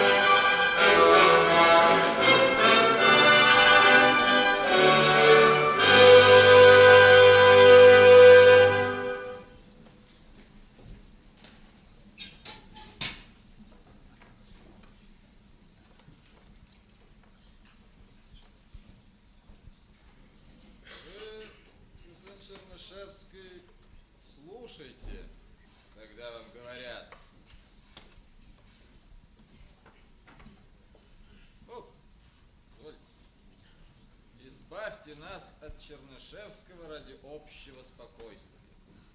Что вы делаете? Пожалейте Россию, пожалейте царя. В доносчики я не гожусь, но теперь каждый человек обязан указывать правительству все, что слышит, знает, ибо общество в опасности. Время Николаевское ушло, распустили однажды, теперь не совладаете? Ушлите Николая Гавриловича куда хотите, только скорее отнимите у него возможность действовать. И подпись «Патриот».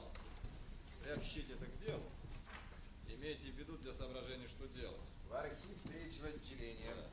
Вы обвиняетесь в противозаконном сношении с изгнанником Герценом. У нас в руках письма Герцена к вам. Ваше вредное влияние на юношество посредством печатной статьи в журнале «Современник». Ваше обращение к барским крестьянам. Ну, во-первых, письма же у вас, не у меня, что же вы ко мне-то обращаетесь? Я никаких писем от него не получал, поэтому содержание его писем ко мне отвечать никак не могу. А что касается этого обращения, вы примените лупу и увидите, что этот почерк и красивее, и ровнее моего. Ну вот что, если не последует публичного раскаяния в содеянном, мы вынуждены будем выслать вас на окраину Российской империи.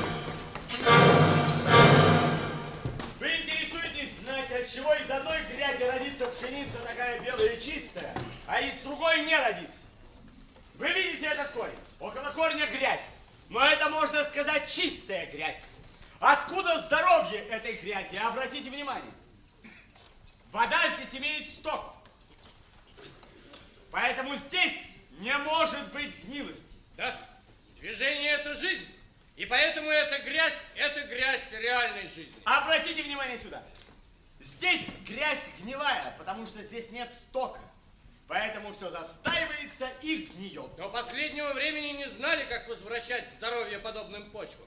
А теперь есть средства. Дренаж, проток, реальность. Да полноте вам. Вы очень надоели с вашими дренажами, потоками и реальностью. Давайте лучше играть. Нет, давайте исповедоваться. Давайте.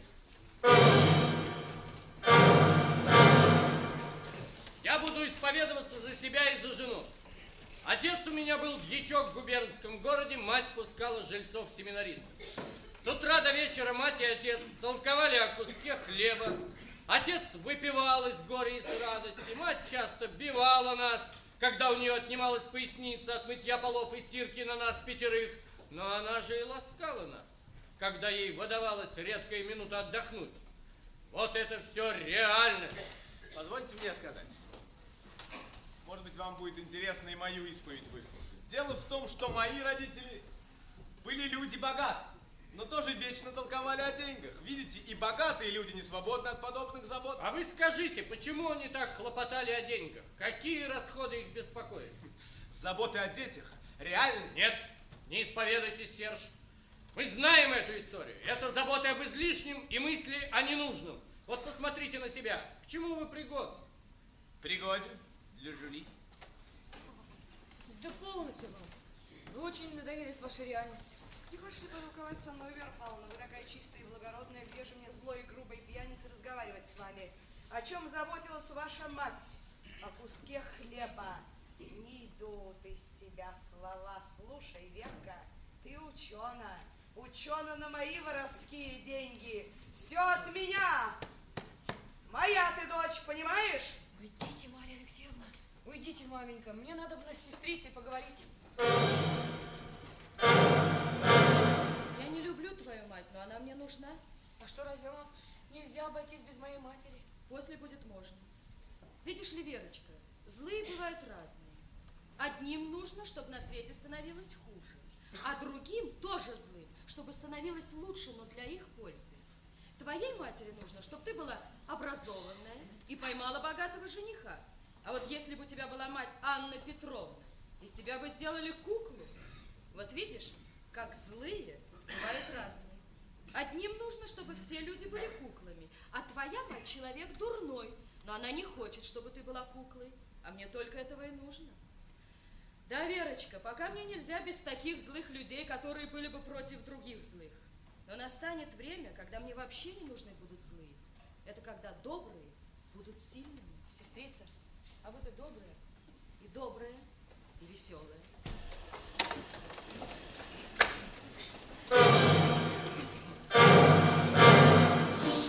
Без счастья и воли ночь бесконечно длинна. Буревы грянула, что ли, чаша с краями полна. Грянь над пучиной моря в поле лесу засвещи чашу вселенского моря всю расплещи. Пожалуйста,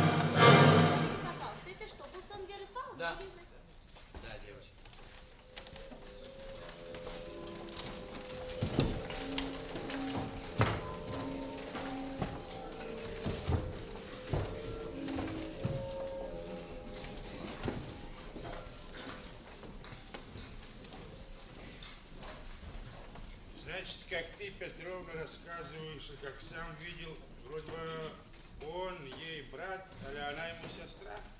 Тоже нашел чему приравнивать. Между братом и сестрой никакой церемонности, а у них как. Он встанет, пальто оденет, сидит, ждет, покуда самовар принесешь. Сделает чай, кликнет ее, она тоже одетая выходит. Какие же брат с сестрой? Нет, Петровна. Бывает по бедности, живут два семейства в одной квартире. К этому еще можно приравнять. Так вот, а у ты- них как? ты- Он ста... а? Ты мне тогда скажи, как же это может быть, чтобы муж к жене и войти не смог? Черт знает, слушай, ты лучше скажи, как они вечером-то расходятся. Прощай, скажет миленькой, спокойно скажет, ночью разойдутся, скажет по своим комнатам. Ты слушай, что раз было. Легли они спать, лежит, она книжку читает. Только вдруг слышу, встает. Она встает. Слышь, перед зеркалом стал вроде волосы пригладить. Слышу, пошла. Ну, я, как всегда, в коридор, встал на стул, гляжу через стекло в его комнату. Подошла. Можно, говорит, зайти с миленькой? Он говорит, сейчас, Верочка, стал. Встал, платье натянул, пальто. Ну, думаю, галстук повязан. Галстука не повязал. Теперь, говорит, взойди. Она взошла и знаешь, что говорит? Чего? Я, говорит, в этой книжке не понимаю, ты, говорит, мне объясни. Он объяснил, она ему, знаешь, что говорит? Что? Извини, говорит, меня миленькой, что я тебе побеспокоила и ушла. Так и ушла. Так ушла. И ты не про то говоришь, что ушла. Подожди, так и он не совсем и ничего. Да ничего! Ты мне говоришь, что это за заведение такое? Это я тебе сейчас скажу, Петровна, когда подумать, как видишь, что Ну? это вот как, это секта такая. Ну, Да. Потому как всякие секты есть. Петровна, у нас будут сегодня гости. Так уж вы, пожалуйста, самовар в другой раз поставьте, к шести часам. Хорошо, Вера Павловна. А вы, Вера Павловна, не обидите, я вас спросить хочу. Да? Вы какой Вера будете? Обыкновенно какой русской. А супружник ваш, извиняюсь, конечно. Тоже русской. Осек-то никакой не изволит содержать. Нет, никакой. Да вам почему так вздумалось, Петровна? да вот, к чему вы с мужем-то? Живете ли? Живем, Петровна. А чего же у вас заведение такое, что вы не одетые, не видите его? Да это, Петровна, для того, что зачем перед муженьком за трапезной показываться? Так-то и любви больше, и размолвок нет. Петровна, а это ведь на правду похоже. Ведь от чего на чужих жен зарятся? От того, что их в наряде видят, а свою в безобразии.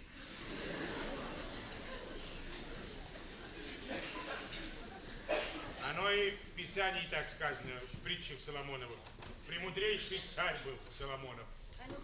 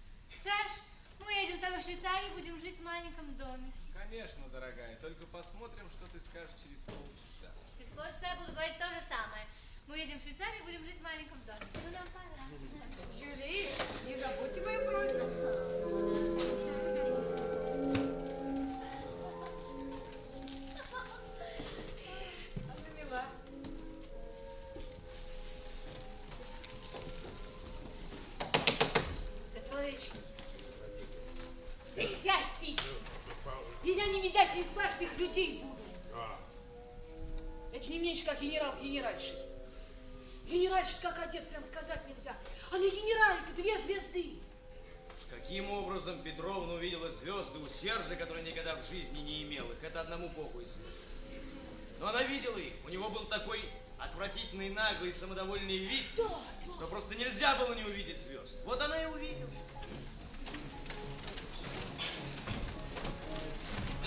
Я играю блондина.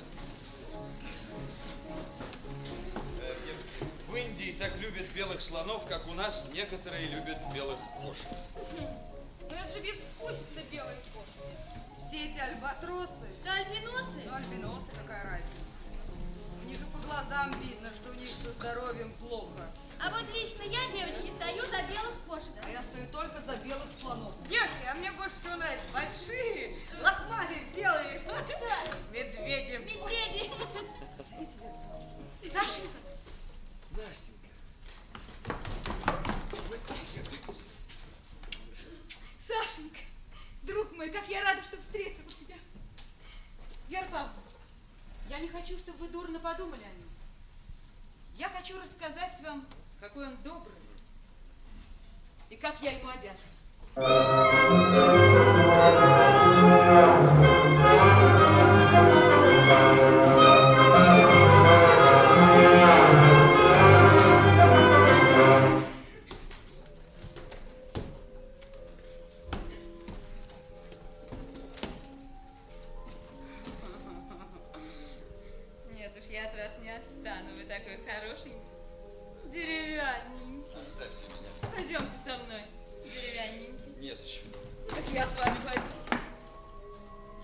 Вас, оставьте меня. Уж я-то от вас не отстану.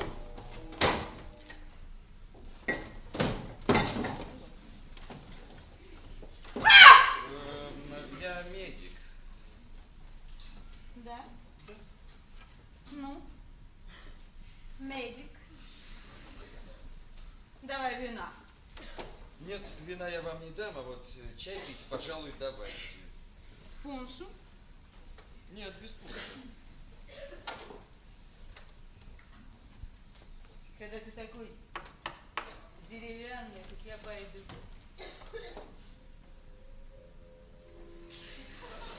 лучше расскажите-ка мне, кто вы и как это с вами случилось.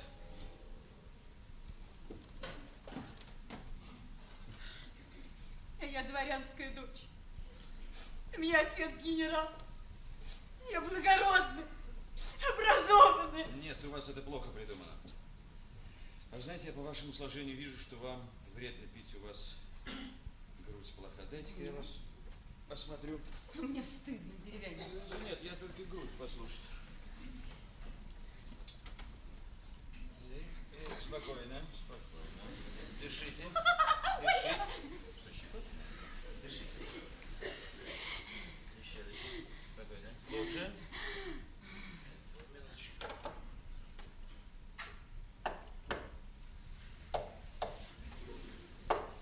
Одевайтесь.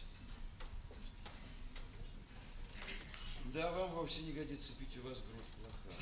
Как же нам не пить, нам без этого нельзя. Вы бросьте такую жизнь. Стану я ее бросать, она веселая. Ну тут мало веселья. Вы сейчас не пьяные, поправьте одежду, да поговорим хорошенько. Вы больны чехоткой. Да. Вам нужно бросить такое. Как же я такую жизнь брошу? Меня и хозяйка не выпустит. Я из 17 целковых должна. Э, Ну, у меня сейчас 17 целковых не наберется, а вот послезавтра приходите. Через несколько дней я зашла к нему. Здравствуйте. А, здравствуйте. Вам вот они для нас припас. Вот вам ваши 17 рублей. Да как же? Да за что же? Когда вы даже делать со мной не хотите иметь.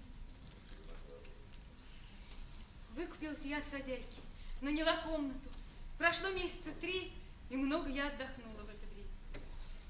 А вот теперь, Настенька, вы мне стали нравиться. Вы стали добрые и хорошие, и руки у вас стали нежные. Да как-то вы захотели приласкать меня, Сан Анатольевич. А потому, Настенька, что вы теперь честная девушка. Хотите со мной жить?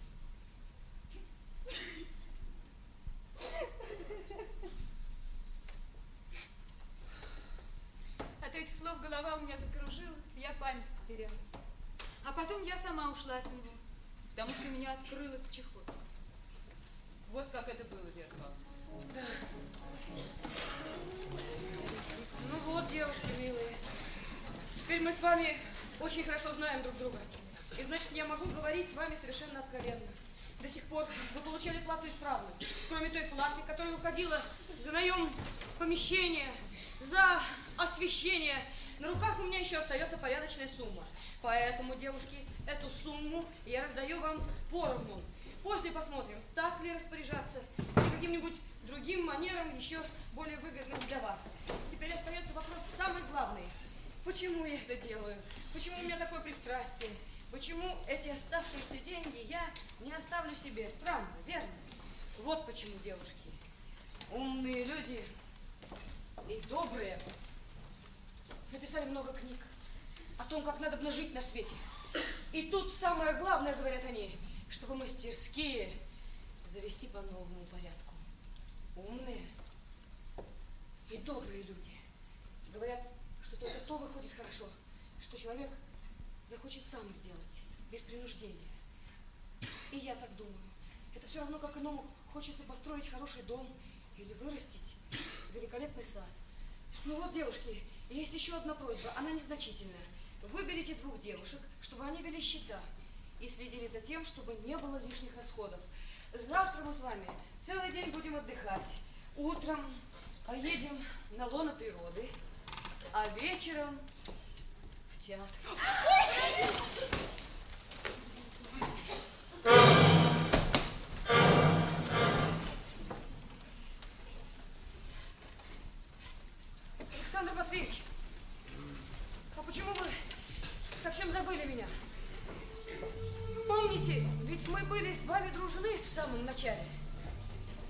что-то хандра нашла. Ты, Александр, что, дуешься на кого? На меня, что ли? Нет. А что вы приутихли, Александр Матвеевич? Люди переменяются, Вера Павловна, я почти ни у кого и не бываю. Так устаешь с 9 до 5 в госпитале и в академии, что из мундира прямо халат. Дружба хорошо, но не сердитесь, сигара в халате на диване еще лучше. Да что сделалось-то? Нет, ничего тебе показалось. Да ты не хорош со мной ныне, натянут, любезен. И я вижу, что ты дуешься. Проницательный читатель тут же говорит, а, так я понимаю, в чем дело. В жизни Веры Павловны начинается новый роман, и в нем будет играть роль Кирсан. Ну да, новый любовный роман. Треугольник. Ох, как ты понятлив, проницательный читатель. Ты тут же, тут же замечаешь. Ага, я понял это. Благоговею перед тобой. Я очень люблю и уважаю тебя, Дмитрий. И Веру Павловну, но ты сказал, что чем светлее у человека волосы, тем он ближе к бесцветности. А Вера Павловна сказала, что ныне чай вздорожал. Это колкость на мой цвет волос. Я ведь играю блондина. И это намек, что я вас объедаю. У меня опустились руки. Да ты что, помешался, Александр? Да, зоркие глаза Лопухова. А, так ведь лопух, он и есть лопух. Ну хорошо, хорошо, ладно. А как бы ты поступил на его месте, если твоя задача сохранить покой женщины, жизнь, которая идет хорошо? Что бы ты сделал? Каждый человек эгоист, и я тоже. Теперь спрашивается, что для меня лучше, удалиться или оставаться? Эм, эм, а, э, простите, каким способом удалиться? Только один способ. Тихое отступление так, чтобы не заметили, что ты удалился. Да. Муж, как всегда, все узнает последним.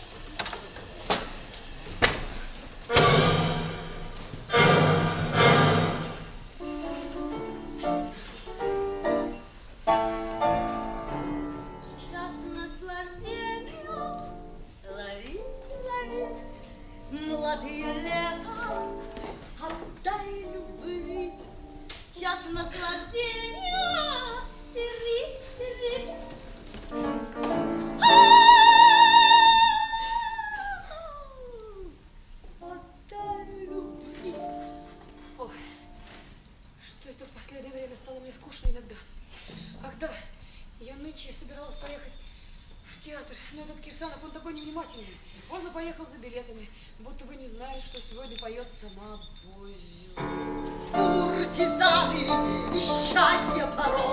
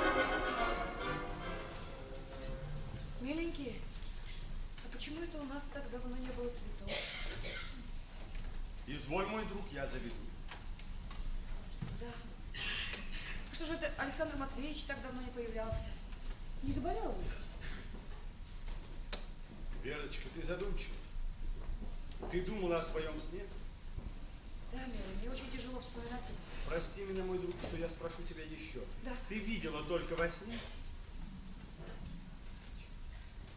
Что ты? Милый, что ты? Да разве я сопью во сне? Разве бы я тебе не сказала, милый, что ты? Ты упрекнул меня. Я оскорбил тебя своим вопросом. Но как я счастлив. Мы уже теперь довольно знаем Лопухова, знаем, что он был человек не сентиментальный, но посмотрите, слезы, слезы на его глазах. И это первые слезы с детства.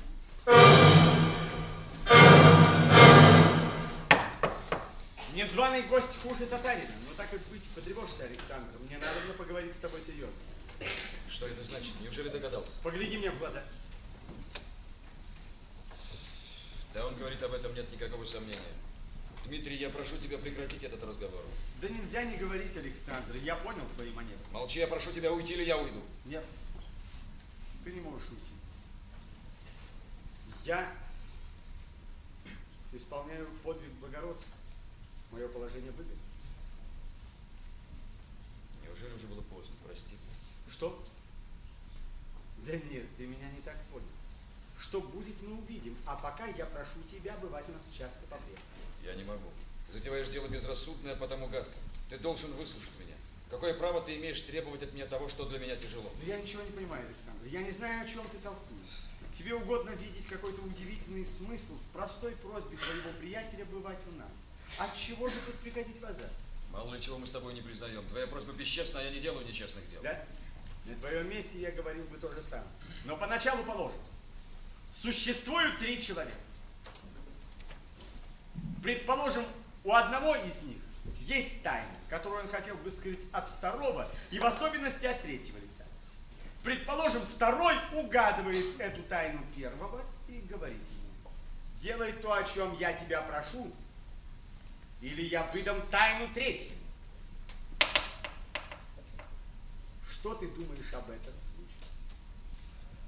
Ты поступаешь со мною дурно. Да? А очень мне нужно поступать с тобой хорошо. Ты для меня интересен, что ли? Поэтому я прекращаю этот теоретический разговор. Да, кстати, чуть не забыл. Так ты исполнишь мою просьбу? Бывать у нас. Я не могу исполнить твоей просьбы, Дмитрий. Я такой обиды не нанесу тебе, чтобы ты мог почистить меня за ворот. Надеюсь ждать этого и от тебя. Благодарю тебя. Мы с тобой никогда не целовались, Вера. Быть может, теперь у тебя есть охота?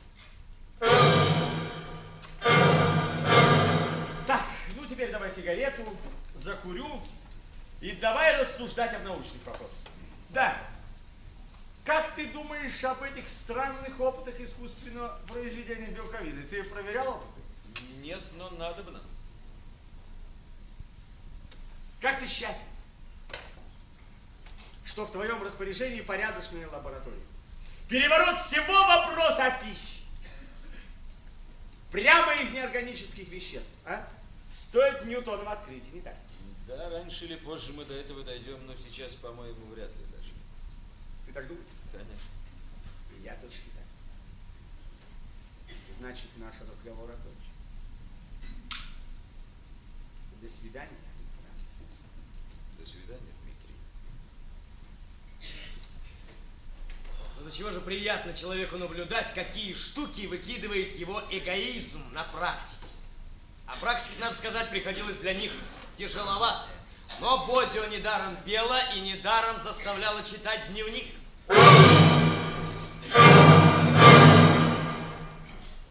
Миленький, я знаю, ты не очень любишь оперу, а я очень люблю.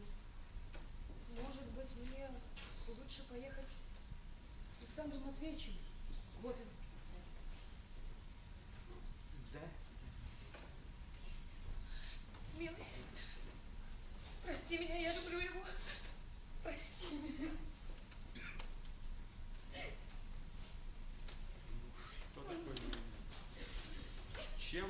огорчаться тебе. Я не хочу тебя ничем обижать. Я хочу любить только тебя одного. Постарайся попробовать. Если сможешь, прекрасно. Я скажу ему, чтобы он перестал бывать у нас. Я скажу, чтобы он больше никогда к нам не приходил. Как да? сама рассудишь, мой друг, как сама рассудишь. Ты помнишь, ты мне сказала, когда мы были жених и невеста.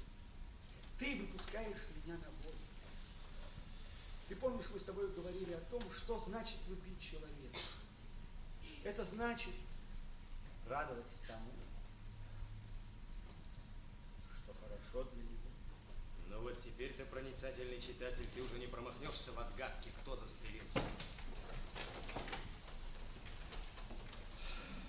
Александр, ходи сейчас и не приезжай до времени. Особенного ничего нет и не будет. Только надо бы отдохнуть. Когда на другое утро Вера Павловна вышла из комнаты, Лопухов уже собирал чемодан. Верочка, я съезжу на недельку в Рязань. Навещу своих родных. Пять лет не видел. И я с тобой. Ты даже не поедешь, мой друг, у тебя даже не собраны вещи. И потом я попрошу тебя об одном. Подожди моего письма. Оно придет завтра. Я привязан к тебе не меньше, чем ты ко мне. Но счастья нет без свободы. Не так ли, друг?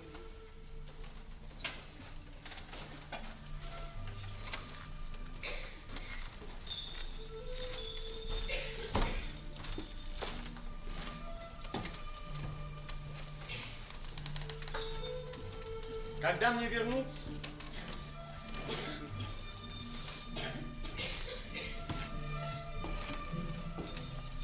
Свидания, мой друг.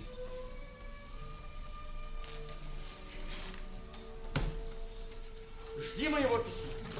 А я знаю, кто застрелился. Заткнуть бы тебе салфеткой рот. Ну, знаешь, так знаешь, что шарать на весь город. Ля-ля-ля.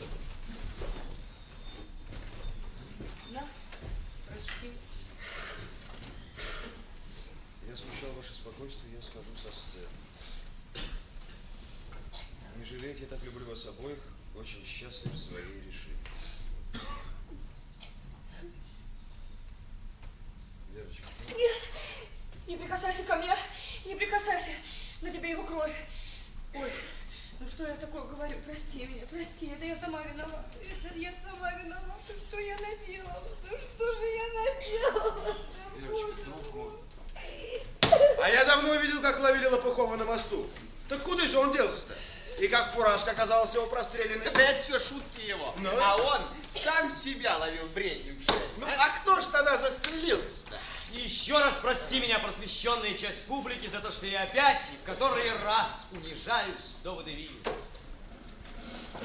Девочки, Ой, Полиция! Девочки, полиция, тихо!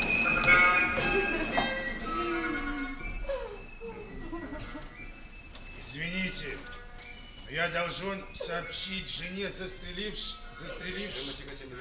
Шимака- Шимаганасися,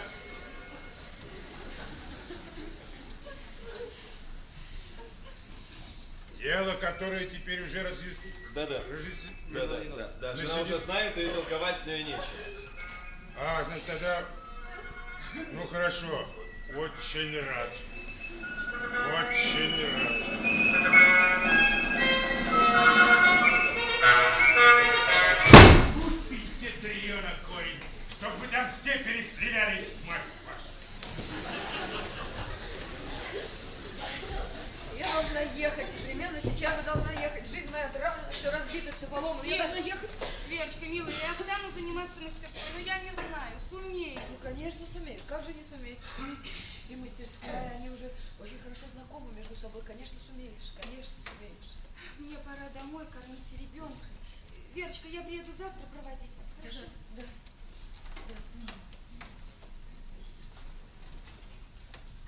Вера Павловна, я могу теперь в значительной степени утешить вас.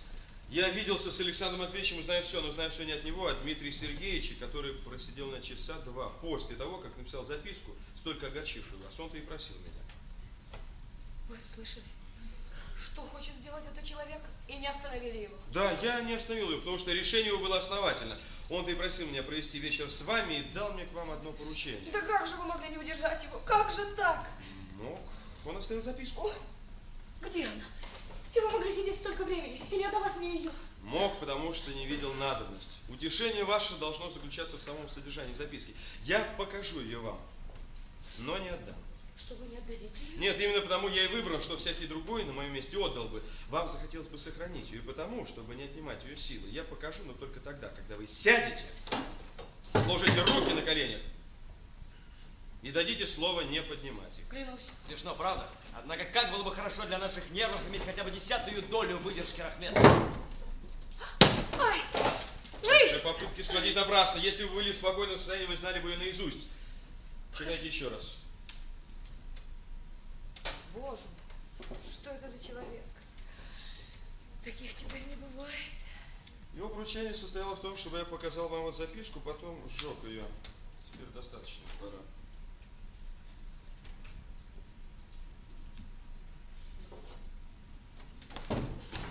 Ну а теперь, Вера Павловна, я вам выражу свое мнение о деле.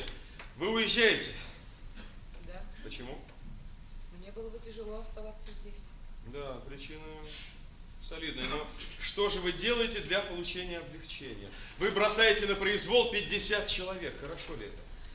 Мерцалова, она обещала заменить меня Это на не время. так, это не так. Вы сами не знаете, в состоянии ли она заменить вас. 10 шансов против одного, что ваш отъезд погубит мастерскую.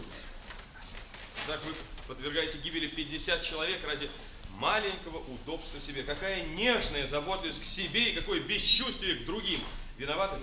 Кругом.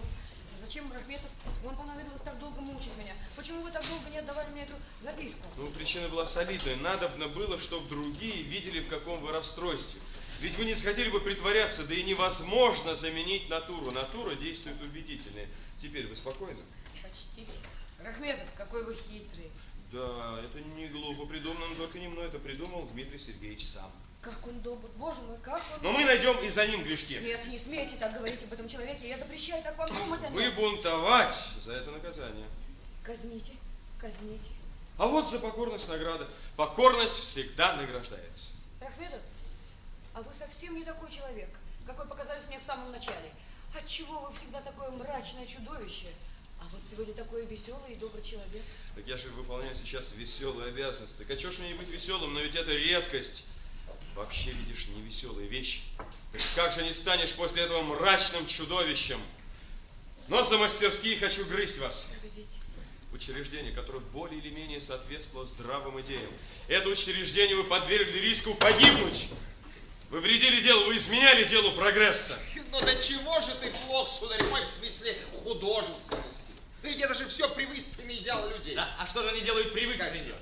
Ну что они делают А не необыкновенно? Я не вижу. Не видите? Не вижу. Очень жаль. Не делают подлости? Не это да. только. Не трусят тоже, Не да. только. А теперь отстань от меня, хватит, сядь. Пожалуйста. Потому что я буду говорить не с тобой, я буду говорить вот с публикой.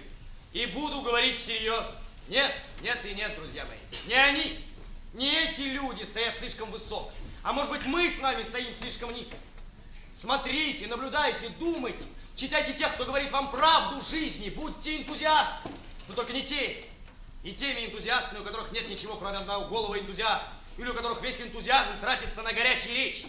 Так что ровно ничего не остается потом для дела.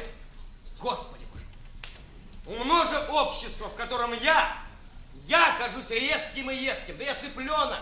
Черт возьми, хороши же птицы, среди которых и цыпленок оказывается ясным. Ох, ну до чего же жалкая нация. Жалкая, жалкая, жалкая нация. Нация рабов. Сверху донизу все сплошь рабы. Откровенные прекровенные рабы великороссы, рабы по отношению к царской монархии, не любят вспоминать об этих словах, а по-нашему это были слова настоящей любви к родине, любви тоскующей вследствие отсутствия революционности в массах великорусского населения. Тогда ее не было. Теперь ее мало, но она уже есть. И мы гордимся тем, что великорусская, великорусская нация тоже доказала, что способна дать человечеству великие образцы борьбы за свободу и социализм, а не только великие погромы, ряды виселиц, застенки, великие голодовки. Мы гордимся тем, что великорусский рабочий класс создал в 1905 году могучую революционную партию масс, а великорусский мужик в то же время становится демократом и начинает свергать попа и помещика. Раб, борющийся против рабства, есть революционер. Раб, не осознающий свое рабство и прозябающий в рабской жизни, есть просто раб. Раб, у которого слюнки текут, когда он самодовольно описывает прелести рабской жизни, есть халуй, хам. Вы в самом деле покраснели, Вера Павловна. Хорошо, я доставлю вам утешение. Если бы вы не страдали так сильно, вы не совершили бы таких преступных вещей. Значит, настоящий преступник тот, кто так сильно расстроил вас. А вы твердите, как он добр, как он любил меня. Вы считаете, что он был виноват? А кто же? Это дело он вел хорошо, не спорю. Да зачем оно было? К чему весь этот шум? Да-да-да. Вы правы, я не должна была иметь этого чувства. Ну, Вы не правы. была должна. До этого чувства необходимо, должно было возникнуть. И если бы вы оба были дурны, была бы семейная каторга. Которой мы любуемся в большей части супружества. Нет, оба вы хорошие люди, но вы, Дмитрий Сергеевич, не слишком годитесь друг для друга. Ну, вот ведь я хороший человек, а могли вы ужиться со мной? Вы повесились бы от тоски со мной через сколько дней, как вы полагаете, Вера Павловна? В тот же день. Ну, он не такое мрачное чудовище, как я, а все-таки вы он слишком не подстать друг другу. Отчего ж он не предвидел, не хотел заметить другого вашего чувства? Глуп он, что ли? Нет. Нет, достал бы ему от невнимательности, от небрежности. Из-за чего вы мучились? Не оскорбить его? Скажите, какая обида. Что за ревность такая? А вы, Рахметов, и ревности не Это признаете. искаженное чувство, это фальшивое чувство, это гнусное чувство. Это следствие взгляда на человека, как на принадлежность, как на вещь. Если не признавать ревности, из этого выходят страшные последствия. Да, для того, кто ее имеет. Рахметов, вы понимаете, что вы проповедуете полную безнравственность? Вам так кажется, после четырех лет жизни с ним? Вот в этом-то он и виноват. Скажите, сколько раз в день вы обедаете? Один, а иногда и не одного. Да. Был бы кто-нибудь в претензии на то, если бы вы стали обедать дважды? Наверное, нет. Так а чего ж вы этого не делаете? Вопрос тут не нравственности, без нравственности, а в том только, хорошая ли вещь контрабанда. Ну, кого удерживает понятие о том, ох, если я сделаю это, я огорчу. Негодяя не удержит. Порядочный человек сам этого не сделает. Это вздор. Не удерживает, а заставляет хитрить, обманывать. Вот вам и все. Рахметов, мы с ним всегда говорили именно так. Именно об этом и говорили. Говорили слова, да не верили друг другу. Иначе зачем же вы мучились? Бог знает сколько времени. К чему эти муки? К чему эти катастрофы из-за вздора? Так вы считаете, что вся наша история это глупая мелодрама? Совершенно ненужная мелодрама, совершенно ненужным трагизмом. А не есть ли все это нигилизм, мальчишество? Не хотят ли все эти молодые люди слишком просто войти в историю? Дознание над тысячу с лишним молодыми людьми, привлеченными к ответственности за революционную социальную пропаганду, продолжалось несколько лет. За это время 43 умерли в тюрьме, 12 совершили самоубийство, 3 покушались на него, 38 сошли с ума. Отчет об одном дознании. Могу я продолжать, господин цензор? Попробуйте. Ну, я достиг теперь последней цели своего визита. Я сказал Маше, чтобы она не будила вас ранее половины одиннадцатого. Ну, не годится ей видеть, что вы теперь совершенно спокойны, а за полчаса сборов она это не заметит. Как вы полагаете сделать, чтобы Александр Матвеевич поехал вслед за вами или сами вернетесь? Ну, выпейте рюмку хересу и ложитесь спать.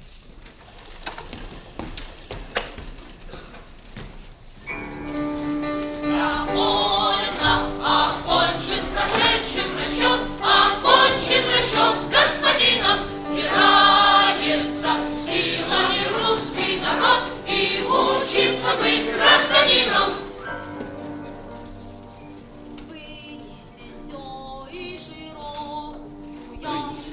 Широкую ясную грудью дорогу проложит себе, дорогу проложит себе.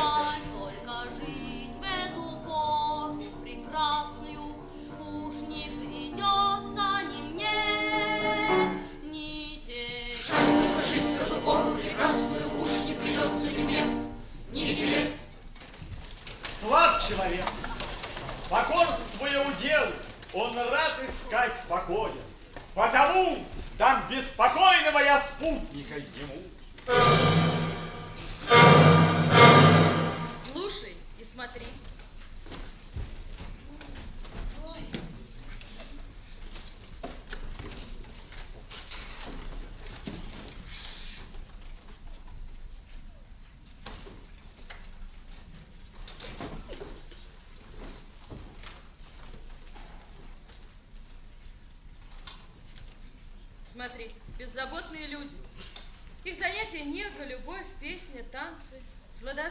Сладострастие и раболепство в глазах. Где рабство, там меня нет. Да ну ее! Повинуйся своему господину, услаждай лень его в промежутках между набегами. Он купил тебя. Смотри, Рим, Рим!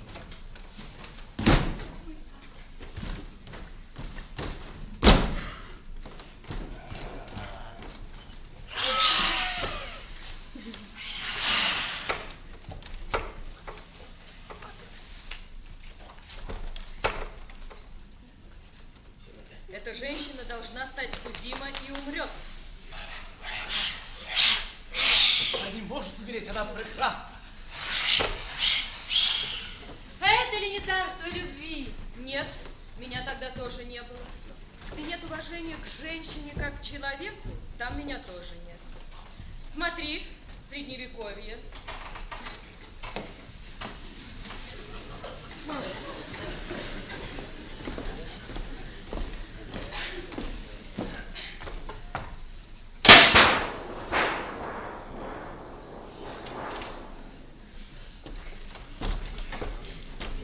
Он любил ее, пока не касался. Затем охотился, пировал, насиловал своих вассалок. Жена была брошена, презрена, заточена. Без свободного влечения обоих любящих нет свободы. Где нет свободы, там нет счастья. Где рабство, там меня нет. Сестра, ты рассказала мне обо всех и показала всех, а себя, как всегда, не назвала. Кто ты, сестра? Как тебя зовут? У меня нет отдельного имени. Во мне ты видишь себя такой, какой видит тебя тот, кто любит, так ли? Так, сестра, так. Во мне свобода. Господин стеснен при слуге, а слуга стеснен пред господином. С низшими скучно, только с равными полное веселье. Поэтому, если ты хочешь выразить единым словом, что я такое, равноправность. Я все сказала тебе, что ты можешь сказать другим. Сестра, ну как это сделать? О, это сделается не в год и не в десять. Я постепенно продвигаю, продвигаю свое дело. Людям трудно было поверить в их пользу. Но я учила и учу. Сестра, но я не знаю, что у меня делать. А вспомни свою мастерскую. Разве у вас было все легко и было много средств? Да нет, почти никаких средств и не было. А ведь твои швеи имеют в 10 раз больше удобств и в 20 раз больше радости жизни. Ты же сама доказала, что и в твое время люди могут жить более привольно. Нужно быть только более рассудительным, хорошо устроиться и более выгодно употреблять средства. Сестра, но сменится много поколений, прежде чем осуществится то, что ты предощущаешь, так я понимаю? Нет, Верочка, немного поколений. Моя работа идет с каждым годом все быстрее и быстрее. Поэтому говори же всем, стремитесь к будущему. Стремитесь к будущему. Приближайте его. Приближайте его. Переносите из него в настоящее. Переносите из него в настоящее. Сколько можете перенести. Сколько можете перенести. Переносите из него в настоящее, сколько можете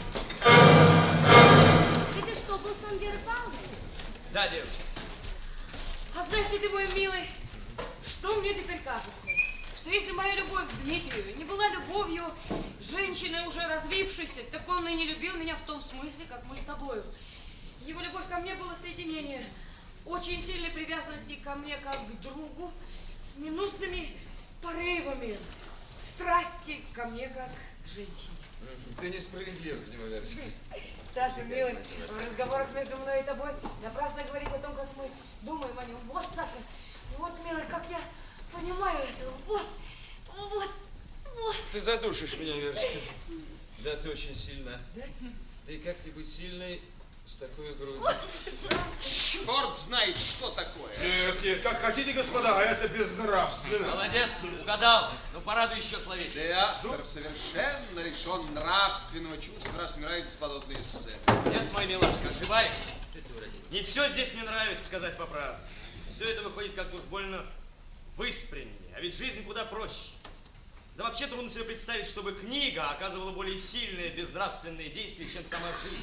Жизнь, жизнь, которая ежедневно полна ну, самых скандальных сцен. Даже когда речь идет о детях, я думаю, не следует опасаться слишком сильного на них дурного влияния со стороны какой-нибудь книги или театральной пьесы. Повседневная жизнь поучительнее самой яркой книги. Так ты, значит, еще безнравственный. Я гораздо безнравственный. Сколько веков люди безбожно лгали с нравственной целью, а нравственности не поправили. Так а чего ж не попробовать говорить правду? Ну, с вредным влиянием на молодежь я уж давным-давно примирился. Взяв в расчет одно единственное обстоятельство, что всех, кто бы не приносил пользу молодому поколению, всегда почему-то считали развратителями его. От Сократа до Вольтера, от Вольтера до Белинского. Саша, какой милый этот твой студент. Какой студент? Да вот, напечатал поэму, которая, наверное, еще не скоро будет напечатана.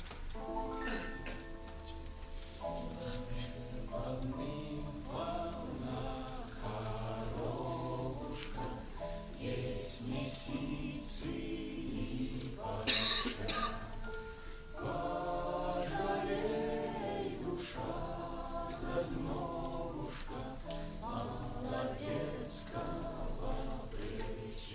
это у него в новом роде, но сейчас видно, что не крас.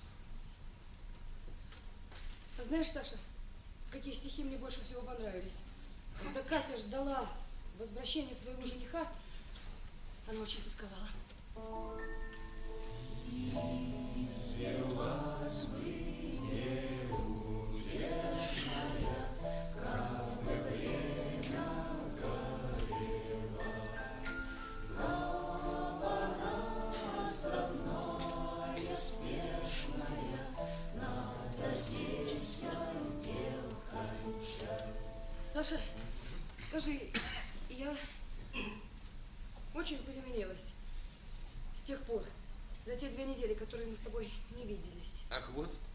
почему тебя так заняли эти стихи. Ну, конечно, да и я в те редкие минуты, когда выдавалось свободное время, чувствовал, что силы изменяют мне. Саша, милый, как много поддерживает меня твоя любовь. Через нее я становлюсь самостоятельно. Я выхожу из всякой зависимости, даже от тебя. Моя любовь, она тебе что-нибудь принесла? Не менее, чем для тебя.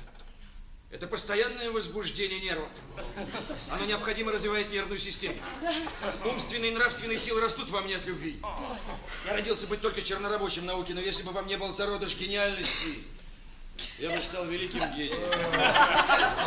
Согласен, согласен, согласен, господа. Герои мои припотешные существа, припотешные и даже до нелепости. Ну уж я к их шуткам отчасти попривык, а вот на свежего, на неиспорченного человека я представляю, как они должны действовать.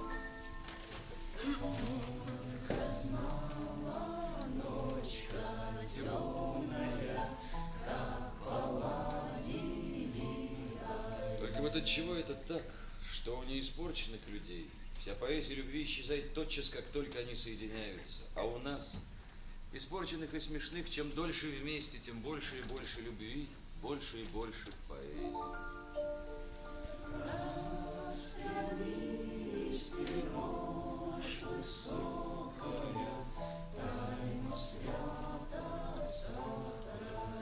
Вот мы с тобой, Верочка, живем уже три года, а все еще как будто любовники, которые видятся изредка тайком. Ведь правда?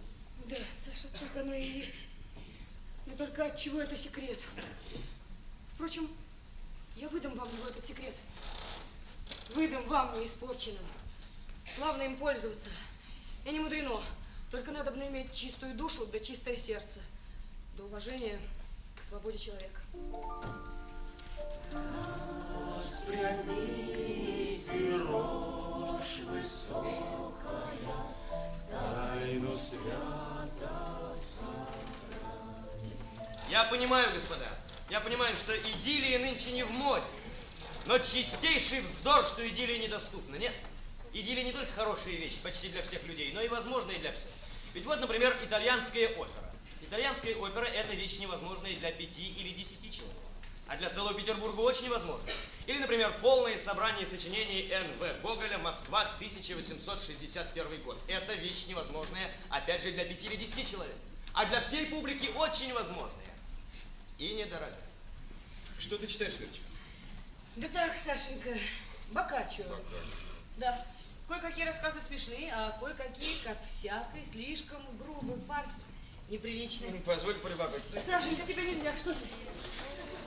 Ты знаешь, что ведь это надо бы извинить ему, ведь он жил за 500 лет до нас. То, что сейчас кажется слишком сальным и площадным, ведь тогда не считалось неприличным. Да, как и многие наши обычаи, будут казаться грубые и грязны гораздо раньше, чем через 500 лет. Ты прав, Саша, нам, женщинам, фактически закрыты почти все пути гражданской жизни. Саша, милый, неужели с тобой что-нибудь случится?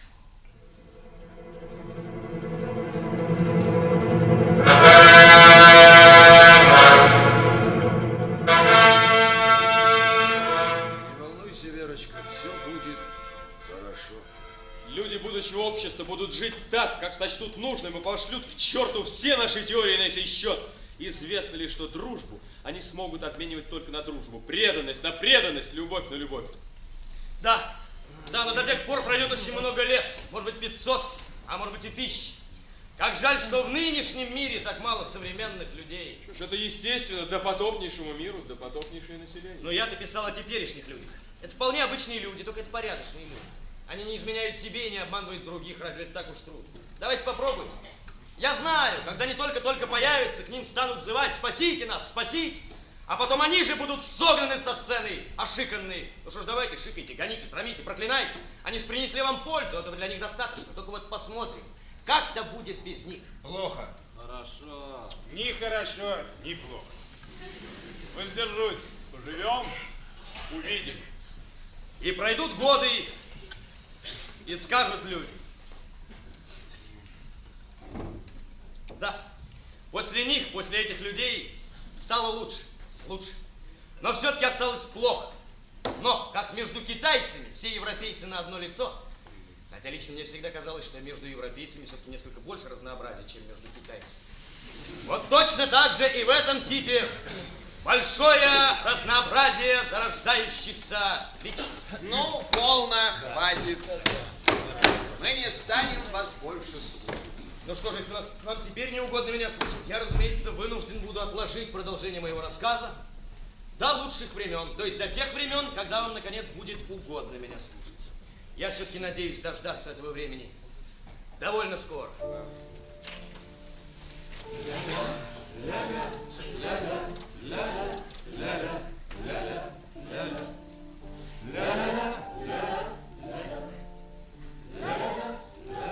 Синий чулок.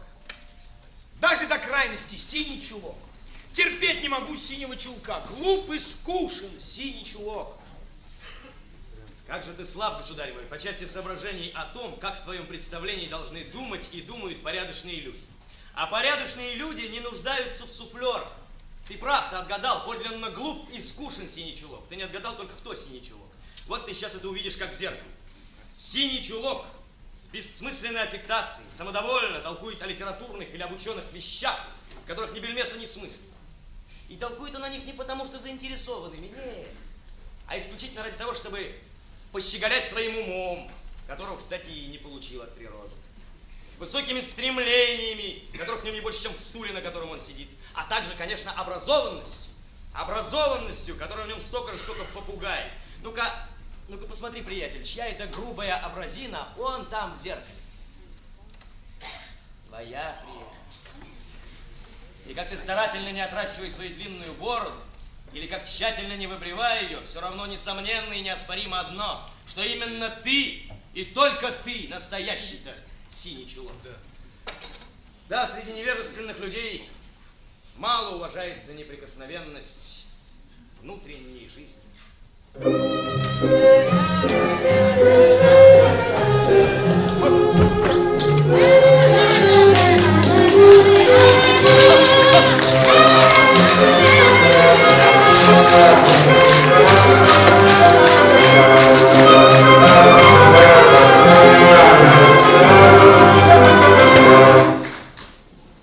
Прошу садиться.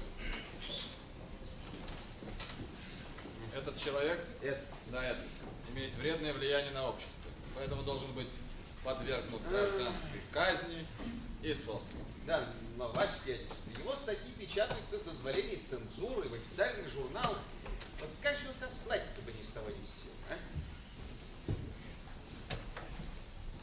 Политическая борьба, уважаемый, все равно, что война. А на войне все средства позволительны. Человек вреден убрать. Арест без юридических оснований вызовет осуждение правительства и прибавит достаточное количество врагов. Сделайте все тихо и незаметно. Привезите и увезите в карете, а не в арестантской телеге. Арестантской куртки не надевайте. Пощечины пусть палач не дает. И наших побольше арестантскую. Да, и пожалуйста, проследите, наконец, чтобы хоть физиономии у них были не полицейские. Девятнадцатого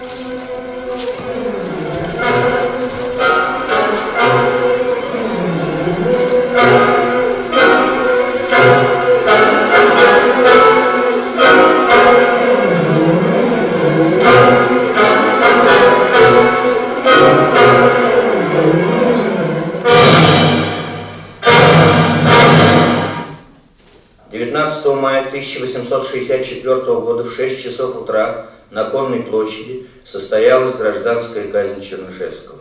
Он был поставлен на колени к позорному столбу. На шее висела черная доска с надписью «Государственный преступник. Россия надела траур».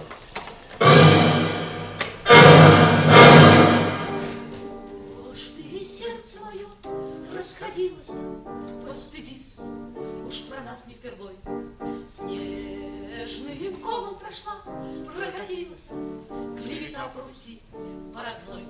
Не души, пусть растет, прибавляется, не души, как умрем. Кто-нибудь и об нас проболтается добрым словцом.